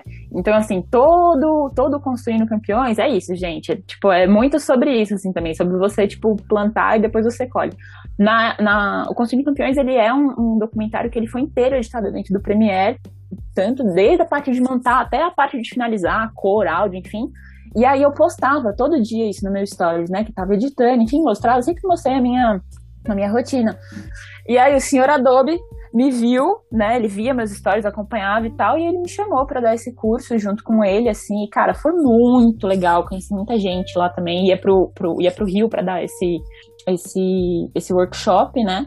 E, enfim, já tinha os meus clientes na Triângulo, a Triângulo já era uma, uma, uma empresa, e aí, enfim, passei a atender marcas da Califórnia, da Inglaterra, Coreia e algumas aqui do Brasil. E aí uma coisa que começou a acontecer muito é o pessoal de fora. Tem alguns atletas no, no jiu-jitsu que eles moram aqui, que eles não necessariamente estão fora o tempo todo. É, e aí a galera de fora conheceu o meu, o meu galera, as marcas de fora conheceram o meu, o meu conteúdo, né? Viam ali e falaram, meu, isso aqui é diferente, isso aqui é muito bom, a qualidade técnica é muito boa, vamos contratar, e aí o que acontece? Eles me contratam, eu vou, gravo aqui o que precisa no Brasil, mando para eles, eles editam, e é também uma forma de trabalho, também uma forma de, de, de ganhar dinheiro, é muito maravilhoso desse jeito também, muitas vezes tem outra moeda. E... Importantíssimo. Hoje em dia. Exatamente.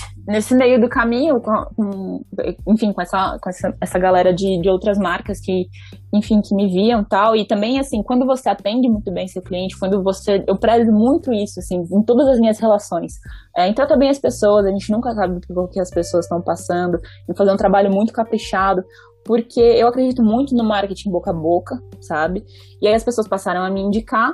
Numa dessa, o um dos diretores da, da United World Wrestling, que é a federação de wrestling, é a FIFA deles, enfim, viu meu trabalho, é faixa preta de jiu-jitsu, gostou do meu trabalho. Eles, o wrestling, essa federação, eles fazem é, campeonatos, eles têm o, o beach wrestling, né, que eles fazem campeonatos na praia, em várias praias do mundo, e na América Latina é aqui no Brasil, e aí, lá no Rio de Janeiro. E aí ele Nossa. falou, eu, eu conheci seu trabalho e tal, não sei o quê, é, por indicação de, um, de uma marca, enfim. Quero que você edite alguns clipes pra mim, quero, quero, quero a sua edição, enfim.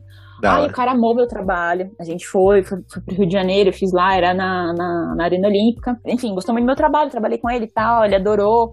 É, cara, ele adorou muito a parte de, de organização minha, assim, nos, meus projetos. Eu sou muito organizada, principalmente porque eu acredito que, assim, é, se acontecer alguma coisa comigo amanhã, por exemplo, ou, cara, às vezes pode acontecer da pessoa sair do, do, do projeto, da pessoa ficar doente, enfim. Quem pegar pra editar precisa se achar ali dentro, sabe? Então eu sempre prisei, é, é, eu sempre priorizei muito a organização nos meus trabalhos. Muito por conta da minha personalidade. E aí, enfim, trabalhei com wrestling e tal. Aí, é, 2020, eles tiveram um campeonato no, no, no Canadá, em Ottawa, que era o Pan-Americano deles e a seletiva das Olimpíadas. E aí esse diretor da United World Wrestling, a UWW, né, Hum. falou pra mim, Ana, a gente vai ter essa seletiva da Olimpíada aqui, eu preciso de vídeo, vem pra cá. E aí Olha fui. Foi tipo assim, ele falou comigo na segunda-feira, quinta-feira eu tava lá. Foi uma coisa assim, muito, muito Em loucura. cima da hora. Em cima da hora total. E aí fui. É, foi uma baita experiência. Foi muito legal, assim. Porque, cara, você trabalhar com esporte olímpico, sério, a cabeça ela, ela buga, assim. As, as, as, as, as federações deles lá dentro, como cada, cada, cada país se comporta, como até o jeito que eles, que eles serviam o catering, assim, sabe? Tinha dia que era comida brasileira, tinha dia que era comida chilena, comida japonesa. Cara, era muito legal, assim. Foi um. Eu, eu era a única brasileira, né, na parte de mídia e também na parte da, da organização, assim. Então, desenvolvi muito da, da minha comunicação em outras línguas, enfim. Fiz muito contato lá também. Tinham os brasileiros que tinham. É, então, os brasileiros que tinham eram alguns atletas só.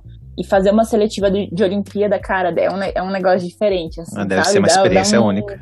dá um negócio bem diferente, assim, no, no coração. E aí, enfim, veio a pandemia, graças a Deus. É, é por isso que eu falo muito sobre é, você é, ter bons contatos, Uhum. é, tudo sobre contato. No jiu-jitsu a gente aprende muito isso. Cara, tem só. Ah, tem os seus companheiros ali de treino e tal. Mas sempre tem, por exemplo, um cara que é barbeiro, o outro que é jornalista, o outro que é encanador, o outro que é presidente de uma, de uma empresa XYZ. Então, é muito. Eu falo sempre isso e prezo muito isso nas minhas relações de novo, que é você tratar bem as pessoas, você não sabe pelo que as pessoas estão passando. Com certeza. Então. E aí, enfim, teve esse trabalho. é, foi um trabalho que, graças a Deus, me pagou em dólar. Cheguei no Brasil. Que rica! Eu tô rica! É, com a, com a cotação que já tava. Cheguei no Brasil, fui declarado a pandemia. E aí esse, esse cachê me segurou, assim, até meses atrás era ele que tava me segurando, sabe? Cara, veio em ótima hora. Então, exatamente. Então é por isso que eu falo da importância de você ter bons contatos e boa comunicação, porque, cara, a gente nunca sabe quem pode chamar a gente com trabalho, a gente nunca sabe quem tá vendo a gente. A gente acha que fala, ah, né, imagina, ninguém tá vendo aqui isso aqui que eu tô fazendo. Tá, sim. Calma. Então, é muito importante você se comunicar bem, você se mostrar bem, porque as pessoas estão te vendo, entendeu? E é melhor que elas te vejam da, de uma forma positiva, de uma forma boa. Enfim, rolou pandemia, eu brinco que eu tenho uma segunda empresa, que é a Recicla Filmes, né? Ah, que é. eu acredito Que que- nessa parte de, de, de produção de conteúdo, nem tudo a gente podia, nem, nem tudo a gente precisa é, ou pode criar, né? Numa situação de lockdown como essa, tem muito material que a gente pode resgatar e ressignificar ele, Com sabe? certeza. Então eu, eu me foquei muito nisso, né? E também em criar conteúdos que eu tivesse em casa, que eu não precisasse sair de casa. Então mostrei muito bastidor de coisa que eu fiz, é, não somente na Triângulo, como também no meu Instagram pessoal, é, sempre me comunicando com as pessoas, enfim. Passei a estudar demais, porque né, nessa, nessa área também é muito fácil da gente ficar, tipo, ah, tudo bem, vai- vou ter sempre trabalho e é isso, mas o audiovisual você precisa estar lá, entendeu? Então, eu nunca, nunca fui muito a, a estudiosa, a nerd, e a pandemia meio que forçou, né, a gente a, a, a, a se, como é que eu posso dizer? A se reconectar, peraí, tem uma palavra pra isso? A se reinventar. Acho que é isso, assim, sabe? Sim, Eu sim, acredito sim. muito nessa, nessa reinvenção, assim, dos, Eu dos achei que era profissionais. você ia usar da moda, que é a ressignificar. Tem essa também, verdade. Ah, é, tem essa, mas Mas é se isso reinventar. até alguma, alguma parte, assim. E aí, enfim, depois veio, agora há pouco, né, meu último trabalho foi com a Nike, com a Nike, com a Centauro, né, a Centauro tá fazendo essa campanha de, de lançamento da chuteira da Nike. Eles contratam a Aninha ou a Triângulo Filmes? Boa pergunta. Muito bem. De novo, a parte de posicionamento, né? A Triângulo, ela é uma produtora de conteúdo para jiu-jitsu, para o universo do jiu-jitsu. A Aninha é uma produtora. A, a Aninha não, né? A Ana Colagrande é uma produtora. Sorry. Aninha para os meus brothers, pros meus chegados. A, a Ana Cola Grande ou a Triângulo Filme que eles? Melhor. É, então, depende do trabalho. Depende do trabalho. Hoje em dia eu tô muito mais focada, é, até nos, nos meus trabalhos com jiu-jitsu, é, por eu ter toda essa experiência, né, com gerência de projeto, com grandes projetos, é, em ficar bem na cabeça dos, do- dos projetos, assim, na parte de gerenciamento. Então, eu faço muito a parte de, de contratar pessoas, diretores, editores, produtores, fotógrafos, é, e ficar na cabeça dessa, desse projeto. Mas respondendo a sua pergunta, a Triângulo faz somente conteúdo para jiu-jitsu, Pode ser que mais pra frente eu abra para alguns esportes, mas isso é um plano muito futuro. E a Ana Cola Grande é uma, uma, uma profissional do, do, do audiovisual, né? Basicamente produzo o, o projeto que, que surgiu, que foi, por exemplo, o Rock in Rio, é, a Adobe, enfim, a Filmicon, é, foi quando eu trabalhei com a Cinemateca, também com a parte de, de, de cultura. Então, é isso, basicamente. Entendi, tá, tá bem separadinho. A gente vai contratar Exato. a Ana Colagrande, Eric. Ou a gente contrata Triângulo Filme pra filmar os treinos do Chico passando vergonha. Pô, já temos, já temos as duas empresas já. Já temos duas contratações, né? A Triângulo também, é, por ser uma produtora, né? é, na Triângulo a gente trabalha bastante com. A gente consegue atender o, o cliente é, de uma forma muito. De, de uma grande forma, né? Às vezes, muitas vezes. Tem, tem esses clientes que vêm e falam: Olha, Triângulo, preciso que você vá lá e filme o, o treino do atleta XYZ. E tem clientes que falam: Cara, eu preciso contar uma história, então vamos embora. Lá a gente produz documentário, às vezes faz é também, bom, eu preciso vender o meu produto. Tá, o que é seu produto? É um kimono, é uma camiseta, é uma academia? Também, vamos lá. Então, a Triângulo é uma produtora focada no, no ambiente e, no, e no, na esfera do jiu-jitsu, né? Interessantíssimo. Eu vi que o Instagram tá bombando. Até eu tinha mandado pro Chico, ele já ele veio explicar pra mim o, o nome, né, Marco? Eu falei, meu Chico, tá brincadeira. Quer ensinar Ave Maria padre. Triângulo é porque faz alusão ao golpe do jiu-jitsu. Eu falei, ah, vá, você tá, você tá de brincadeira comigo. Mas é isso, né, Ana? Dê a certeza pra gente. Então, mais ou menos. Muitas Olha pessoas só. acham que é... É, Muitas pessoas acham que é por conta disso, né? Mas na real tem um outro significado. Pra quem não é do jiu-jitsu, entender mais ou menos o que que é um triângulo, ele é eficiente porque ao mesmo tempo que você estrangula o seu oponente, você também tá torcendo o braço dele, né? Que tá dando uma chave de braço nele. Então são duas finalizações basicamente em uma, né?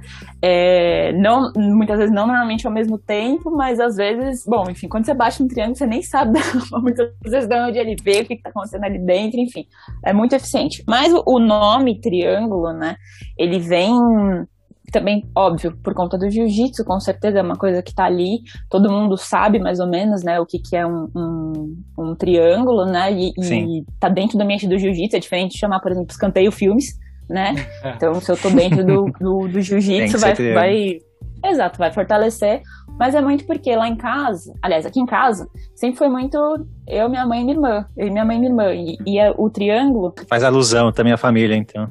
Exato, ele é uma, uma, uma forma geométrica que, independente de como você virar ele, a base sempre vai segurar os outros dois lados, entendeu? Mas pelo amor de Deus, pai, não fica chateado, não fica com É, ciúme. tadinho. Faltou É ele. muito importante na minha vida, pelo amor de Deus. Muito do que eu sei, eu devo ao senhor. Não é dele que vem o Cola triângulo- Grande? Exatamente. tá Então, vendo? Tem- assim, Tem um programa com o nome dele. Ou pode Então- ser um triângulo daqueles 3D que são quatro pontas, então. a base e a de cima. Você é a de cima e a base é o seu pai, a sua mãe e sua irmã. Fechou. Fechou exato. é. Muito bem, muito obrigada. Viu? É, pelo agora. amor de Deus. Não, fi... É, tem o cola, leva seu nome pra todo quanto é lugar. Então, Marquito manda bem. Bom, é que depois de tudo isso, ela ainda disse que não é famosa, hein? Várias histórias legais, não tem como não ser famosa desse jeito, Eric. Não, famo- famosíssima, Marquito. Então, por isso que, com tantas dicas boas, como a gente é. Somos ótimos clientes, a gente não é aquele cliente chato, a gente tem que pagar ela em dia também, né? Pagar o job em dia, né? É verdade. E ainda mais agora, então, Eric, que nós somos pessoas públicas, iremos começar a receber agora também direito de imagem. Viu? Boa. É. Mas, né, infelizmente, isso não vai acontecer, então a gente tem que depender ainda dos nossos patrocinadores. Então começa contando pra mim como que funciona o Anchor.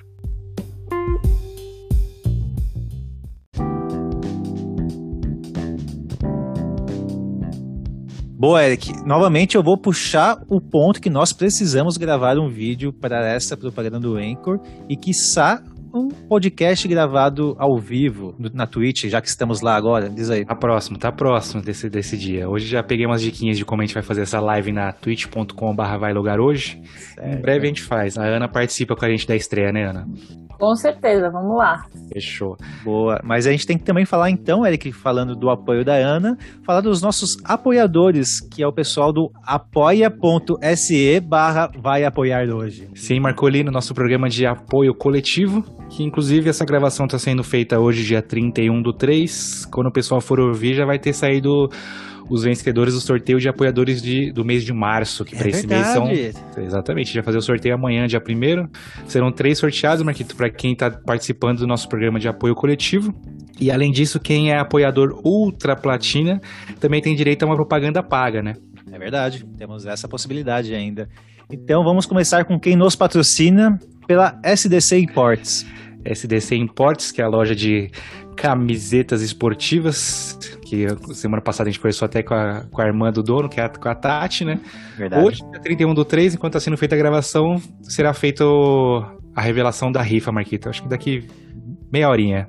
Eu tô esperançoso para ganhar porque ele descobriu um fornecedor, então, da camisa de Portugal manga longa, Eric. Que é impossível de achar. Então, Se você ganhar, exatamente, eu quero ganhar para conseguir essa camisa na faixa.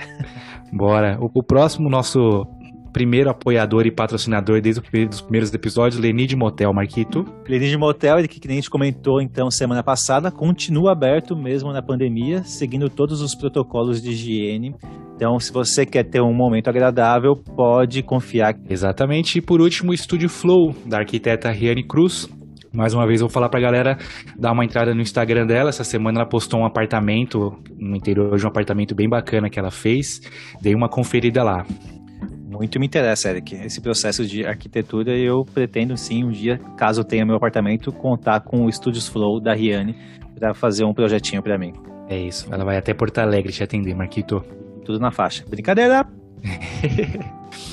Então, boa, Marquito. Recados dados, todos os nossos patrocínios feitos para pagar a, a nossa convidada de hoje. E, Aninha, agora a gente vai para a parte legal, que é você participar do Vai Logar ou Não. Tá preparada?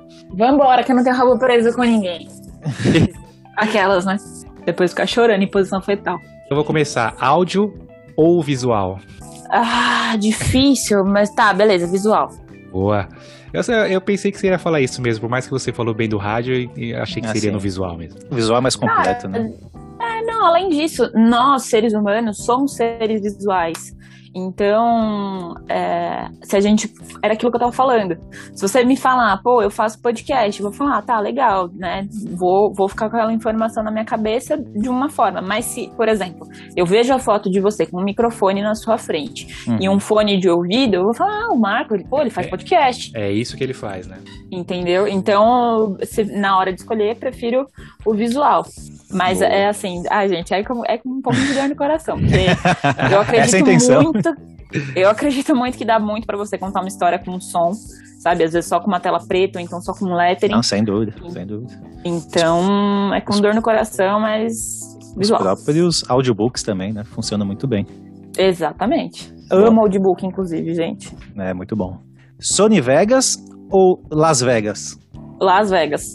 Pelo amor de Deus, nossa, não- Deus, Deus me defenda de Sony Vegas. Las Vegas, o quê? Chama Caramba. cassino. Olha só. É o nóis. audiovisual de, La- de Las Vegas é incrível, né? Querendo ou não. Eles fazem muito bem Aham. isso.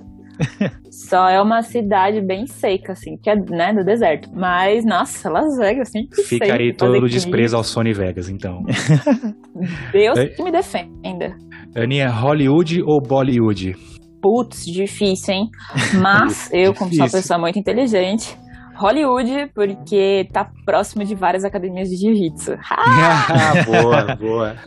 Mas Bollywood é muito bom também. Os caras mandam. Bollywood sensacional, os caras mandam muito e, e é aquilo, eles resolvem, entendeu? Ah, não tem uma grua, não sei o que, um drone, mano, Os caras dão um resolve. jeito. Eles Um em fazem cima- acontecer, né? Isso, um sobe em cima do outro e faz acontecer. Exatamente. Boa. Essa aqui agora é mais técnica. Então você prefere produzir ou apresentar? Ah, sempre, sempre me perguntam isso, gente. Pelo amor de Deus. É, é sempre difícil, mas produzir. Eu sou a pessoa que gosta de, de, de controlar, de produzir, de organizar, de, de, enfim, de estar ali na, na, na frente das coisas. Então, produzindo, eu consigo, por exemplo, contratar um bom apresentador ou uma boa apresentadora. Então, prefiro muito produzir. É, é o que eu nasci pra fazer, assim. Eu amo, eu amo a minha profissão, então produzir, com certeza. Perfeito. Apresentar é difícil pra caramba, você tá maluco. Mas se tiver que apresentar, vai Tamo pra O quê também? Jogo nas 11. Boa. A próxima, Aninha. a- As, as de zoeira sempre ficaram comigo, né, mano? Sorte a sua. É, Reels ou TikTok? Rios. Muito melhor que TikTok? Você não gosta de fazer dancinhas do TikTok? Ah, é que o, Então, é que a gente tem que pensar no global, né? O Rio está dentro de uma, uma plataforma que é o Instagram, que permite a gente fazer muita coisa. Uma delas contato, uma delas trabalhar, uma delas Uhum. é, mostrar seu portfólio, se posicionar, se comunicar melhor. E hoje em dia, o, o público, tá, beleza, o público no TikTok é enorme, beleza, ok, muito legal. Também é- muitas vezes dá pra fazer as mesmas coisas que dá pra fazer no Instagram, só que o Instagram ainda é, é, mais famoso e tem A maior vitrine alcance maior, né? Total. E, enfim, eu prefiro o Reels. Pode ser que daqui a algum tempo a gente seja forçado a mudar de ideia, mas hoje em dia é Reels. Daqui um tempo, daqui um tempo vai ter lá no, na, no TikTok Ah. Triângulo Filmes a Aninha fazendo dancinha de. Gente, me cobrem. É, então eu até postei um meme esses dias, né? Aquele meme do, do palhaço chegando, chega- Esse chegando é num, num, num lugar. E parece que parece ser um circo, não sei, enfim. Aí, mas é assim, eu chegando no escritório pra trabalhar, enquanto tem um monte de, de jovem ganhando milhões fazendo dancinha na internet. Isso é aí. bem isso. Esse é, o, po- esse, esse é o bom do momento do audiovisual, é dancinha na internet, Ana. Exato. Nossa, gente, não, me respeita que eu sou da época de fazer, gravar áudio em fita cassete. Tá bom, tá bom, tudo bem. Quando a gente chegou aqui era tudo mato, né, galera? Verdade, verdade. Então, a, a próxima, essa aqui é difícil, hein? Cliente chato ou aquele PC de edição que vive travando? O que, que é melhor lidar? Ah, essa é difícil mesmo. Pois é. É, cliente chato. É, eu também iria nessa. Eu, eu também iria nessa, porque É, gente chato você só, beleza, agora o PC travando deve, irritar muito mais. né? é então, Atrasa, porque... Ah, cara, e também tem muito aquilo que eu acredito sempre, que você precisa educar seu cliente muitas vezes, sabe? Eu acho mais fácil educar um cliente do que, por exemplo, consultar um computador, sacou? Boa. Então você se posicionar, você virar e falar, olha, meu querido, eu acredito que você está passando um pouco dos limites. Ou minha querida, eu acredito que a, a partir daqui é uma outra prestação de serviço. Ou então, tipo, minha linda, não me mande mensagem nessa hora, porque eu não estou trabalhando nessa hora. Sei lá, gente, tem cliente E- chato de tanta maneira. Eu não vou Então, colocar um elefante branco fácil. dentro do estúdio. E pronto. Tenho dito. É. eu acredito ser mais fácil lidar com cliente chato, até porque, cara, é, o cara tá pagando, ele vai querer o negócio do jeito que ele, que ele imaginou, entendeu? E é bom você entregar. Cara, tem isso, isso no áudio, aliás, isso no, no- no audiovisual. Se as pessoas se preocupassem, principalmente em entregar aquilo que foi proposto, e não ficar com ego, e não ficar, ah, não, porque eu sou artista, meu querido, tá, beleza, muito legal que você é artista, vá fazer trabalho autoral. Mas muitas vezes você é um prestador de serviço, então presta seu serviço, só isso. E só Sacou? faz, faz os dois lados é, mais fácil, né? O do prestador e do Exato. contratante. Boa. Exato. Vamos para a última. MacBook ou Mac Taste, Ana? hum, que difícil. MacBook. Ô, louco, ela é Ô, muito louco. fit, ela é muito fit. Não é, gente, é que eu não, eu não acho, assim, já tive a minha época McDonald's, muito legal tal, mas hoje em dia eu prefiro muito mais um hambúrguer é, daqueles artesanais, Do sabe? que o do Mac. sim, sim. É, e, e quando eu quero fazer refeição livre também, não é sempre hambúrguer. É, às vezes um sushi, ou, meu, arroz, feijão e bife. Cara, eu sou muito, tipo, PF fã, assim, sabe? Caramba, Então, a, a refeição MacBook. livre, arroz, feijão e bife é a minha de todo dia, mãe. Pois é, eu também Não, gosto. peraí, não é só arroz, feijão e bife. Arroz, feijão, bife, batata frita, Ah, farofa, ah, uma beleza. bananinha frita às vezes, entendeu? Tem uns complementos, tem os complementos. Exato, exato. Boa, Um- um- boa. um- uma Boa, coca um- e, de, e de sobremesa, muitas vezes, sei lá, um banoffee, um pudim, É, tá bom. Aceita a sua refeição livre. entendeu? Boa, Ana, passou tranquilo, tá vendo? Não foi tão Viu? difícil assim. De ah, boas. de boa. Agora a gente vai para as perguntas da galera, que é a sua hora de orientar, orientar o povo. Vamos lá.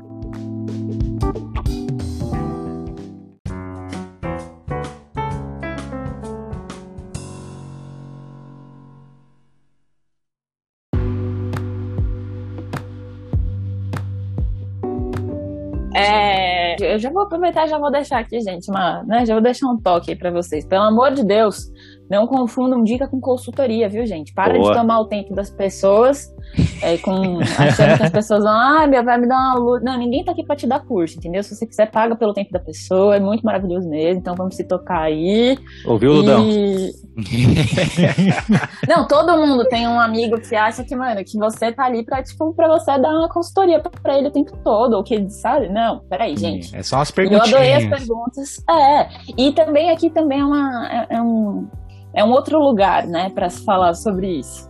Beleza. Vamos lá então, Eric. Então vamos lá, começando pela pergunta da Gabi Teixeira e da Carolina Demper. Coloquei junto porque as perguntas meio que se, se completam. Maravilhosas, eu, eu amo essas mulheres, sério. Eu amo, amo, amo, amo.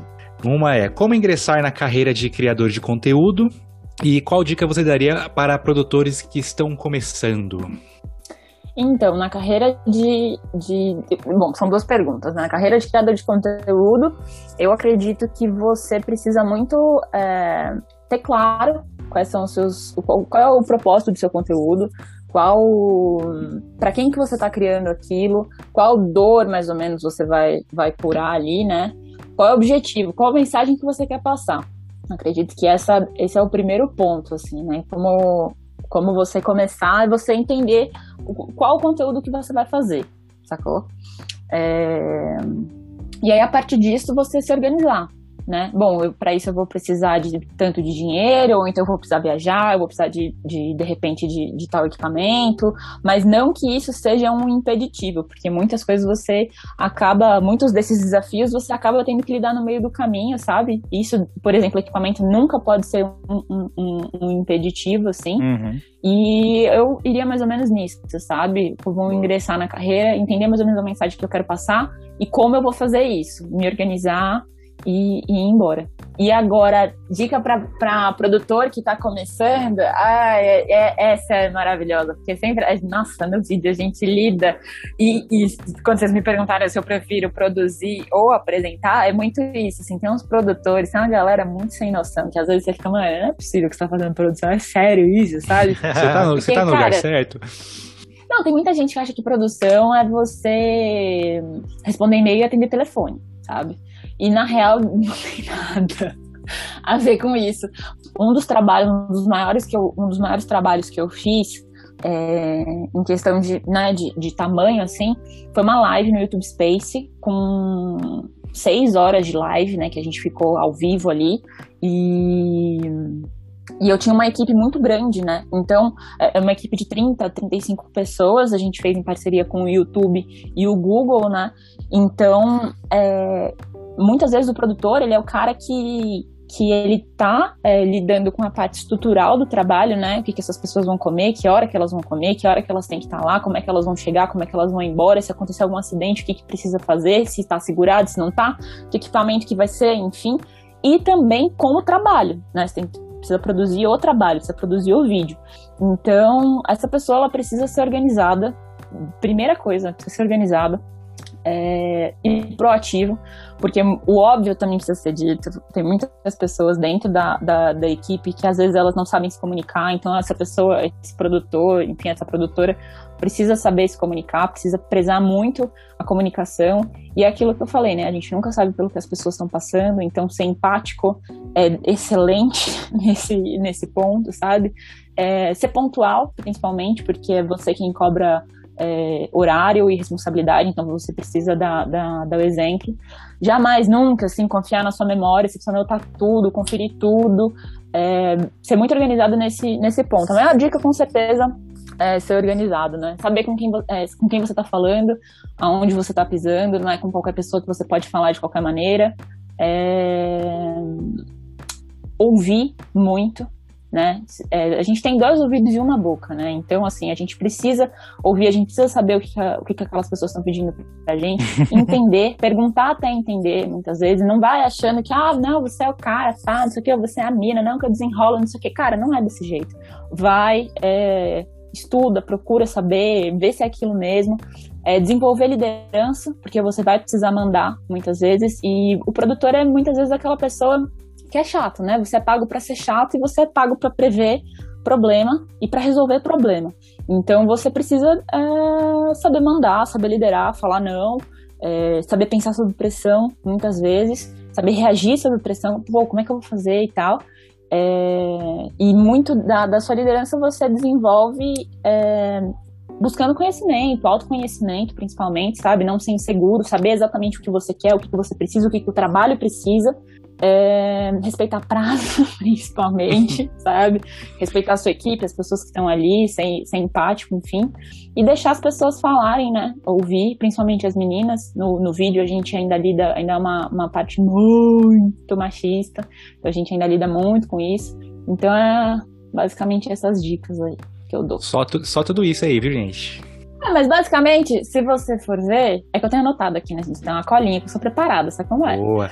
Se você for ver, é basicamente você ser organizada, ser pontual, proativo e saber ouvir. E saber liderar. E ser chato. É, é muito Isso aí. importante. Ser chato, exatamente. E você, você é o cara que meu, você tem que pensar em tudo, entendeu? Ser produtor é difícil pra caramba. É, ou produtor, enfim. Você precisa pensar em tudo, você precisa ver os problemas lá na frente, prever muita merda que pode acontecer, sabe? Então, enfim, fazer seguro de equipe, porque às vezes dentro, às vezes, meu, você tá com um montão de luz dentro do estúdio pra pegar fogo. E aí? Caralho. Verdade, é algo que a Então- gente assim de primeira nem pensa, né? Interessante. Boa. Próxima, Marquito. Vamos lá então. O Chico Migliori pergunta: Qual o peso na qualidade do trabalho que tem a edição? Total. 100%? Próxima. Total, 100%. A importância né, na- da, da edição na qualidade de um, de um trabalho, ela é total. Por exemplo, Tubarão, que é um filme de 75, ele foi editado e aí o Spielberg não gostou muito é, de como ele tinha sido editado, enfim. E aí a Verna Fields, que foi a editora, ela salvou o filme, ele foi totalmente reeditado e aí virou outro filme. Então, assim, a edição ela é muito importante, principalmente porque você é ali onde você conta a história, né? Na edição, para mim, é onde o filme é feito. Na ilha que, que na ilha de edição é onde o filme é feito. Então, é um peso muito grande. Muitas vezes você consegue salvar na edição um filme que foi mal gravado, mal captado, enfim, às vezes um áudio não deu muito bom, uma imagem ficou meio escura, e aí na edição você consegue salvar. Agora, um filme que foi mal editado, muito dificilmente você vai conseguir salvar. A não ser que você edite de novo. É, Então é o isso. é muito do que a gente vê aqui no, no podcast, que a edição dá uma, uma outra cara. Então, Total. vamos fazer, fazer a próxima aqui, Ana, que é do Luciano Leal. Como lidar com a questão das fake news na parte de produção de conteúdo? Tem alguma influência isso ou é só não acreditar em fake news e bola pra frente? Ah, eu acredito que isso tenha mais influência na parte do jornalismo, né? Principalmente no momento que a gente tem vivido, assim. É, é checar a informação o máximo possível, não se emocionar, sabe? De sair compartilhando e tal. E, cara, checa essa informação, vê se é isso mesmo, entendeu? Eu lidaria dessa maneira. E também, gente, voltando na parte de edição, da, na, na pergunta anterior, a gente tem que sempre ser amigo do editor, né? Porque o editor muitas vezes é a pessoa que pode, de repente, pode soltar uma coisa ali, aí você fica ruim pra você. Inclusive, editor aí do podcast, somos melhores amigos, conte sempre comigo, conte comigo para tudo. É, eu passo por isso de vez em Então- quando. Às vezes ele me zoa na edição, eu só fico sabendo quando tá no. quando tá postado já, sabe, Ana? Esse editor é, é, é- é sem vergonha. Eu sou um anjo, gente. Para com isso. Então, é muito por isso, assim. É, é isso, gente, basicamente. Vamos pra próxima? Bora. Vamos. Então, mamãe Shirley Cury perguntou: É difícil fazer uma edição de vídeo? E como criar e usar vídeos na educação? Ah, eu amei, Shirley, super participando. eu amo mães que participam. É, bom, se é difícil, sim, é difícil, mas não é impossível. É como qualquer outro trabalho. Você precisa ter paciência para aprender. E uma coisa que é, é, diferente de muitos trabalhos, né, que edição é uma atividade prática. Então, quanto mais você faz, melhor você fica. E mas não é difícil, não. Você precisa ter um feeling, estudar, ter referência e Hum. você consegue fazer. É, criar e usar vídeos na educação. Bom, essa pergunta é muito específica, né? Mas eu, Verdade. é assim, como a minha mãe é professora, eu, eu se fosse criar um vídeo de, de educação, eu iria muito para a parte do entretenimento, né? Você entreter com, com informação, basicamente um infotenimento ali, né? É, o Paulo Cuenca que diz isso. Então, eu iria muito nessa parte, assim, e também que em- em- no professor, é, escolher um bom professor com uma boa oratória, que ele consiga envolver o aluno ali na, na- naquele, naquele conteúdo que ele está passando, enfim, que ele está mostrando, eu iria muito para essa parte, assim, sabe? Da, fazer uma edição rápida, ritmada e ainda assim com bastante informação. Boa resposta. é, Pergunta da mamãe respondida. Vamos para a próxima bem. pergunta. É uma pergunta com um elogio, viu, Ana? A pergunta da Net Moreira. Qual a melhor estratégia para uma boa foto ou vídeo? Uso apenas celular. E aí ela elogia. Deusa essa mulher. A Net é maravilhosa. Óbvio que é minha amiga, né, gente? Eu paguei ela pra falar isso, né? Maravilhosa. A Net é muito, muito sensacional. Inclusive, a melhor manicure que eu conheço, Net Nails. Linda. Façam. meni- Meninas, ou meninos, enfim, façam unha com a Net, que a Net é perfeita. Boa. Bom, eu acredito que essa é a pergunta de um milhão de dólares, né? A melhor estratégia para uma Verdade. foto, um vídeo. É uma pergunta que começa muito antes, e a gente precisa fazer outras perguntas antes de fazer uma foto ou um vídeo. É aquilo que eu tava falando de, né, como ingressar nessa, nessa carreira de criação de conteúdo, é você saber quem é o seu público, para quem essa foto ou esse vídeo vai, é, o que, que essas pessoas gostam, é como você vai comunicar isso. Eu acredito que é uma pergunta que começa muito antes, mas assim, isso, numa, isso no macro, né? Agora no micro, cara, uma boa luz, principalmente, estudar bastante Importante. enquadramento. Enquadramento é uma, uma, uma parte técnica que não exige de você, tipo, muito tempo de estudo, assim, você vai saber mais ou menos o que fazer ali. Limpar as lentes, né? Limpar a lente do celular, porque, gente, Importante. Com, com a lente ali, com a coisa toda embaçada, toda engordurada, não dá. Não rola. Exato. E hum, eu, eu me focaria principalmente para quem esse vídeo vai, o que, que essa pessoa quer ver. E com o celular dá para fazer muita coisa. Muita. Isso Tipo? não jamais é um impeditivo. Tipo começar um, um canal que hoje é sucesso no jiu-jitsu.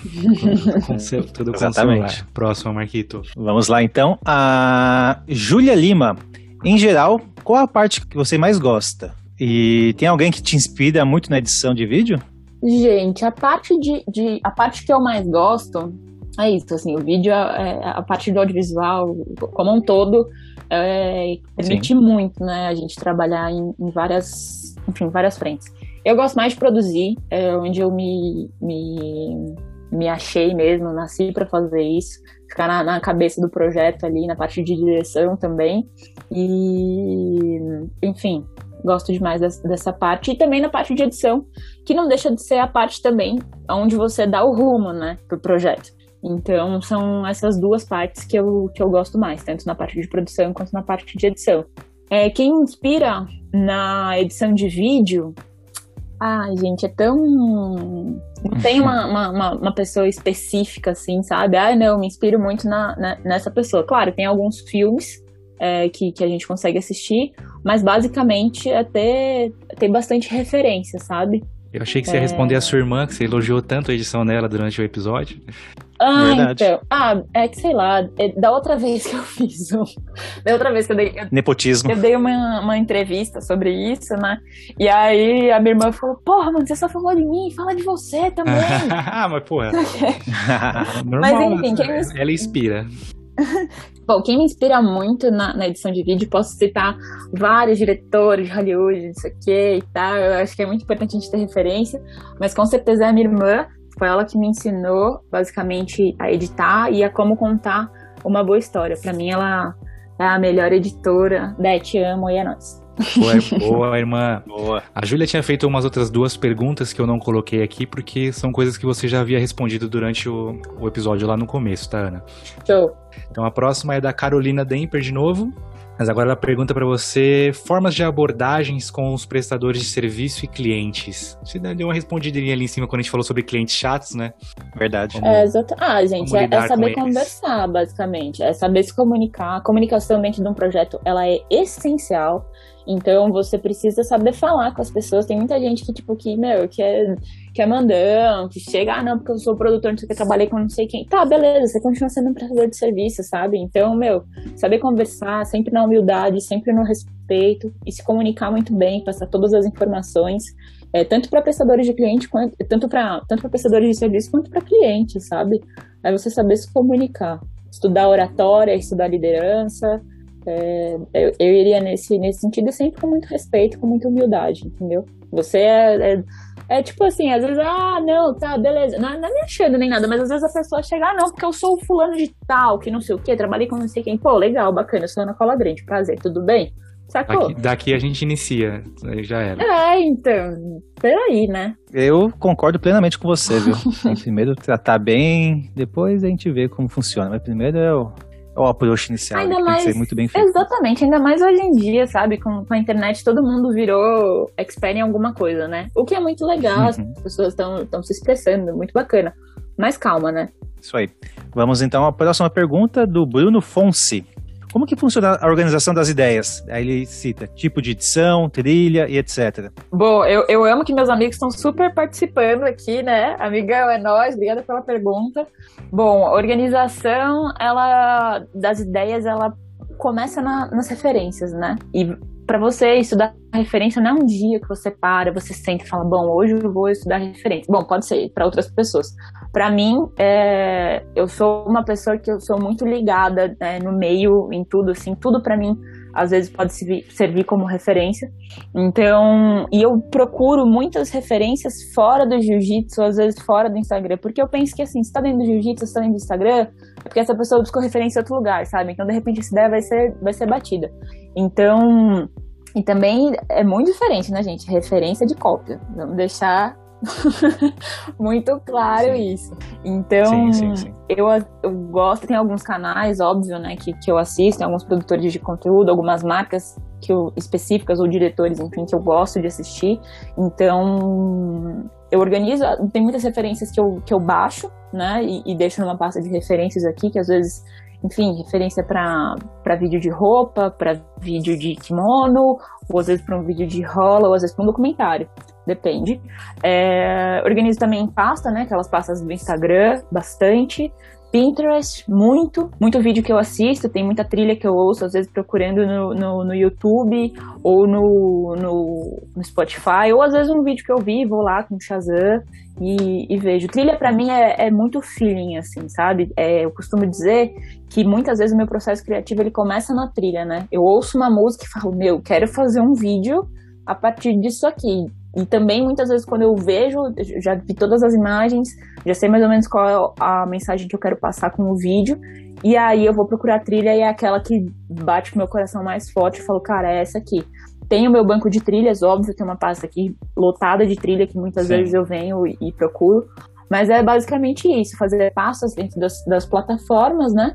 E ter as minhas, as minhas pastas aqui também. Com isso, você até respondeu a pergunta da Verônica, que, é, que ela perguntou quais são as suas referências dentro do audiovisual. Então já está também respondido, Verônica. Gente, a Verônica é a Dé, é a minha irmã.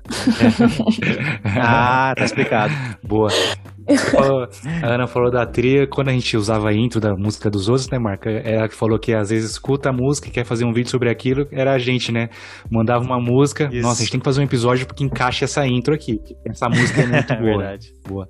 Exato. É, é, a música é muito, muito, assim, o áudio é muito maravilhoso por conta disso, porque áudio é onda de som, é energia. Então, às vezes, é, tem músicas, óbvio, não sei vocês, mas tem músicas que me deixam meio pra baixo, me dá vontade de chorar, tem outras que, meu Deus do céu, eu quero sair conquistar o mundo, e, sabe, quero sair pra balada e sair, e, e tem música que, meu, eu vou treinar, sabe? Então, música é energia, gente. Então, eu acredito muito nisso. Tem música que tem trilha, né? Que levanta o vídeo e tem trilha que derruba o vídeo. Então tem que Sim. saber o que tá fazendo ali. Saber qual usar. Boa. Bora pra próxima.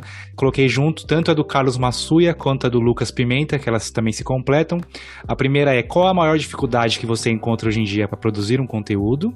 E a outra é o que você acha mais difícil na área. São, são iguais, escritas de jeito diferente, né? Cara, são. Exato, são perguntas iguais, escritas diferentes, mas é, são perguntas difíceis, assim. Mas, enfim, falar de dificuldade é, é, é complicado. Mas, bom, acredito que a maior dificuldade hoje, né, pra produzir conteúdo seja a pandemia, né, gente? Tem muita coisa que. Enfim, esse podcast maravilhoso. Acho que a pandemia. é, eu acredito que, assim, a pandemia ela não tem um. Não dá pra gente falar ah, um lado bom da pandemia, não, cara. 300 mil mortos, a gente não, não, não tem lado bom. Mas uma coisa que a pandemia é, ensinou pra gente, né, trouxe de aprendizado, é de repente essa de, de, de produzir à distância, né? Sim. Hoje em dia, a maior dificuldade, porque, por exemplo, tem muitas produções, cara, o último set que eu fiz com Nike eram 30 pessoas dentro do set, todo mundo tinha que estar testado, todo mundo de máscara, aferindo a temperatura a cada duas horas. Então, além das dificuldades normais que tem de um, de um, de um trabalho, tem mais isso. Então, hoje em dia, eu diria que a, que, a, que a pandemia, mas ao mesmo tempo vai muito do prisma que você enxerga, né? Vocês, por exemplo, é, vocês não precisam se encontrar. O Marco tá lá em Porto Alegre, o Eric tá no, Uhum. no- numa parte da Zona Sul, eu tô em outra, de São Paulo, entendeu? Se fosse alguém do outro lado do mundo. Estaria conversando com a gente Pois é. normal, é. Exatamente. E nessa área, cara, ah, é- é di- dificuldade toda a área tem, sabe? Eu não, não olho muito pra, pra isso, assim, do, do que, que é mais difícil, sabe? É, desafio toda hora a gente tem, tem muita coisa que a gente precisa enfrentar. É, hoje em dia, eu acho que o que eu diria também, uma parte que é muito chata é a parte do ego, sabe? As pessoas acreditam que às vezes só porque elas têm muito seguidor ou porque elas fizeram isso e aquilo, ah, já tá tudo feito, o jogo já tá ganho. Cara, não é assim, entendeu? Mal sabe. É, exatamente. Eu, eu acredito que o ego das pessoas é muito difícil. É, que nem aquela frase em inglês, né? Your ego is not your amigo. Então, Boa frase. Boa. é, eu acredito que o ego, de repente, e às vezes as, as. Como é uma parte de criatividade, às vezes as limitações que a gente mesmo coloca na nossa cabeça. Acho que isso é- são as, as partes difíceis.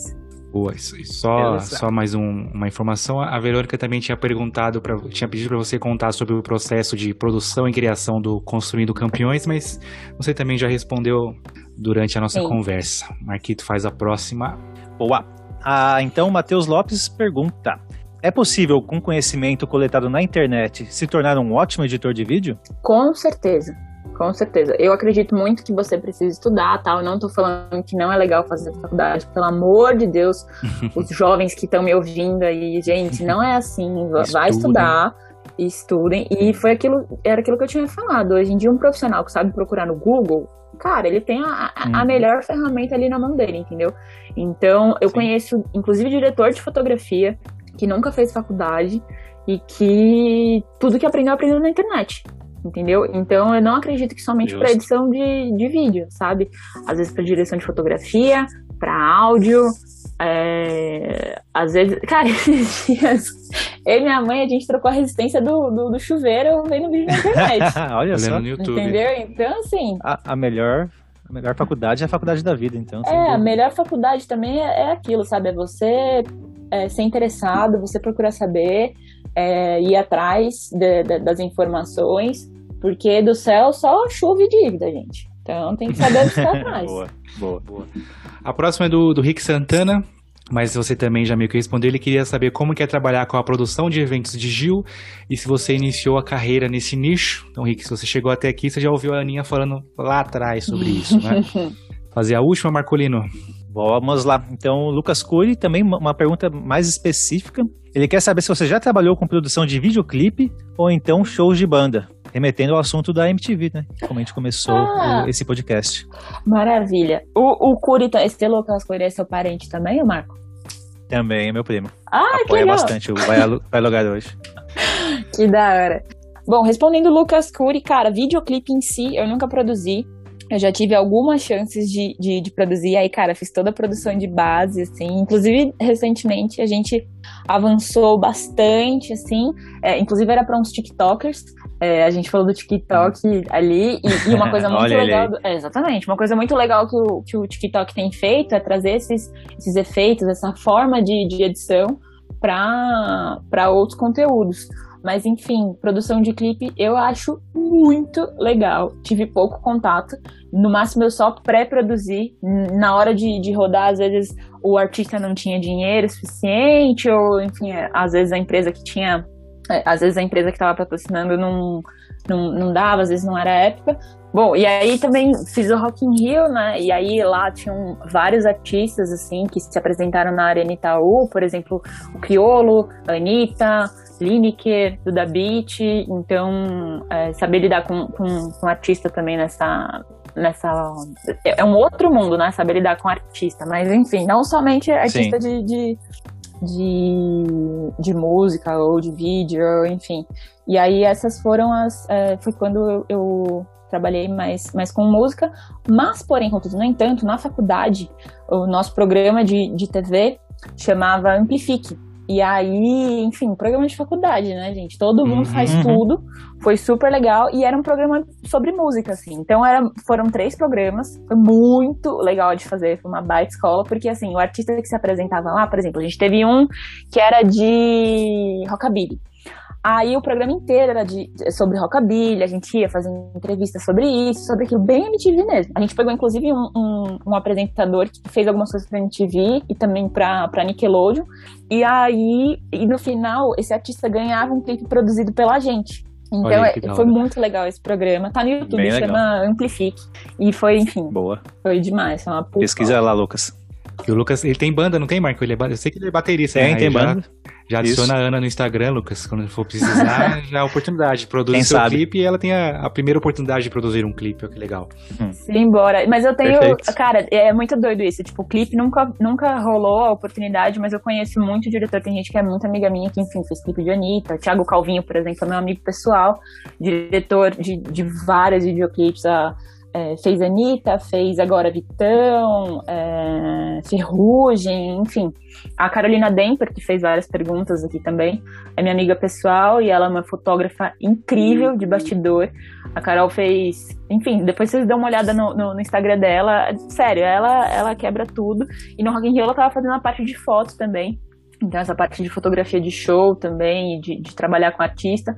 É, trabalhei também já com Orelha, que é, enfim, além de ser um amigo meu, trabalhou com Chitãozinho Chororó, é, fez, fez Sandy, enfim, fez uma galera. O Ivo também. Então, assim, é muito doido, porque eu tô sempre perto da galera que faz essa parte de música, mas eu nunca fui pra música, assim.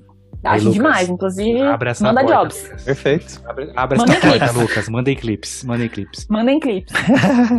Ana, então essas foram as perguntas que nossos ouvintes mandaram pra gente. A gente também fez as nossas perguntas, mas tem- eu vejo que tem muita, mas muita, mas muita coisa ainda pra gente perguntar pra você, porque é uma área bem ampla. E o mais legal de tudo é que você tem uma experiência enorme. E o melhor de tudo ainda é que você é muito gente boa. hein? Então, junta as duas coisas que a gente mais gosta aqui, que é a pessoa que gosta de falar e tem sucesso no que faz. Então, pra gente, eu, eu, eu, tô falando pelo Eric com certeza, que foi uma experiência muito boa ter você aqui com a gente, com essa conversa bem agradável, bem solta, assim. E eu só tenho a te agradecer por tudo isso que você contou pra gente. Obrigado mesmo. Ai, gente, que isso.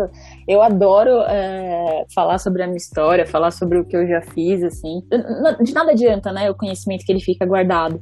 Então, Uhum. você tem que compartilhar, compartilhar a experiência. Já, nossa, eu já dei muita cabeçada nessa vida, já errei muito. Mas é isso aí, eu tenho só 11 anos de carreira, tem muita coisa pela frente, tem muita coisa que ainda quero fazer, muito desafio que eu ainda quero ter, muito, muito, muito trabalho que ainda quero ter no meu portfólio, sabe? Falar, meu, trabalhei com essa marca, trabalhei com esse atleta, fiz esse job. Então, eu que agradeço pelo espaço, pelo convite, pela conversa. Vocês são muito gente boas também. Vocês me deixaram muito à vontade pra falar. Eu que sou ansiosa, quero falar de Que bom. tudo, quero dar crédito pra todo mundo. Fico, não, pelo amor de Deus, como é que eu não vou lembrar o nome dessa pessoa?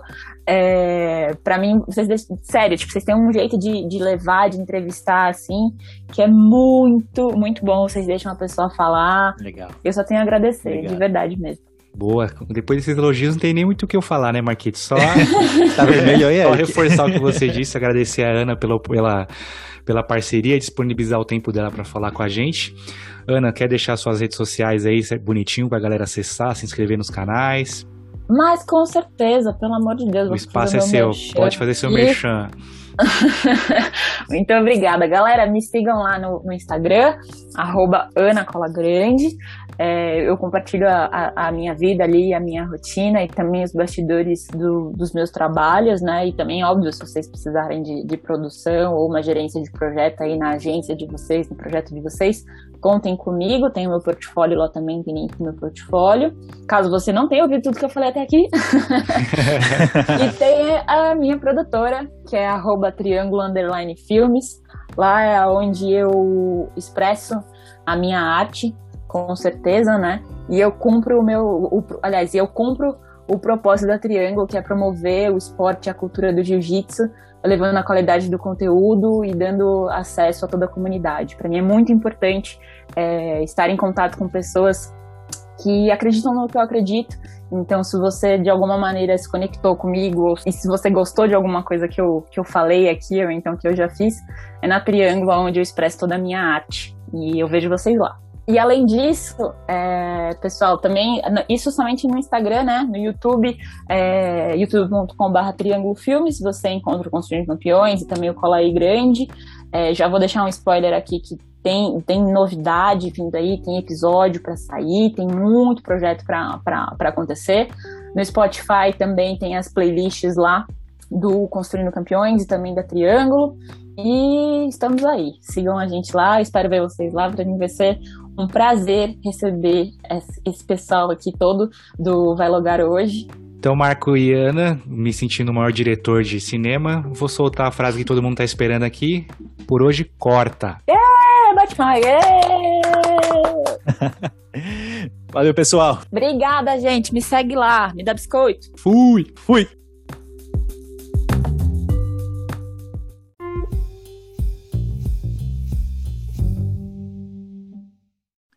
Beleza. Ô, Érico, tô enferrujado, cara. Já tenho duas semanas sem gravar. Duas né? semanas sem gravar, vou gaguejar, errar os textos. Me faz passar vergonha na frente da Anne. Ah, ela vai ver como que é a realidade nua e crua aqui do nosso, da nossa gravação do podcast. Ah, mas ela é monstra da edição, ela sabe quantas coisas ela edita, né? Não somente da edição, como também da produção, gente. Relaxa que o bastidor é comigo. Aí, boa. boa. Tô sabendo. Estamos no lugar certo, então. Vamos Bora. lá. Uhum. Fala, pessoal. Bem-vindos a mais um episódio do podcast.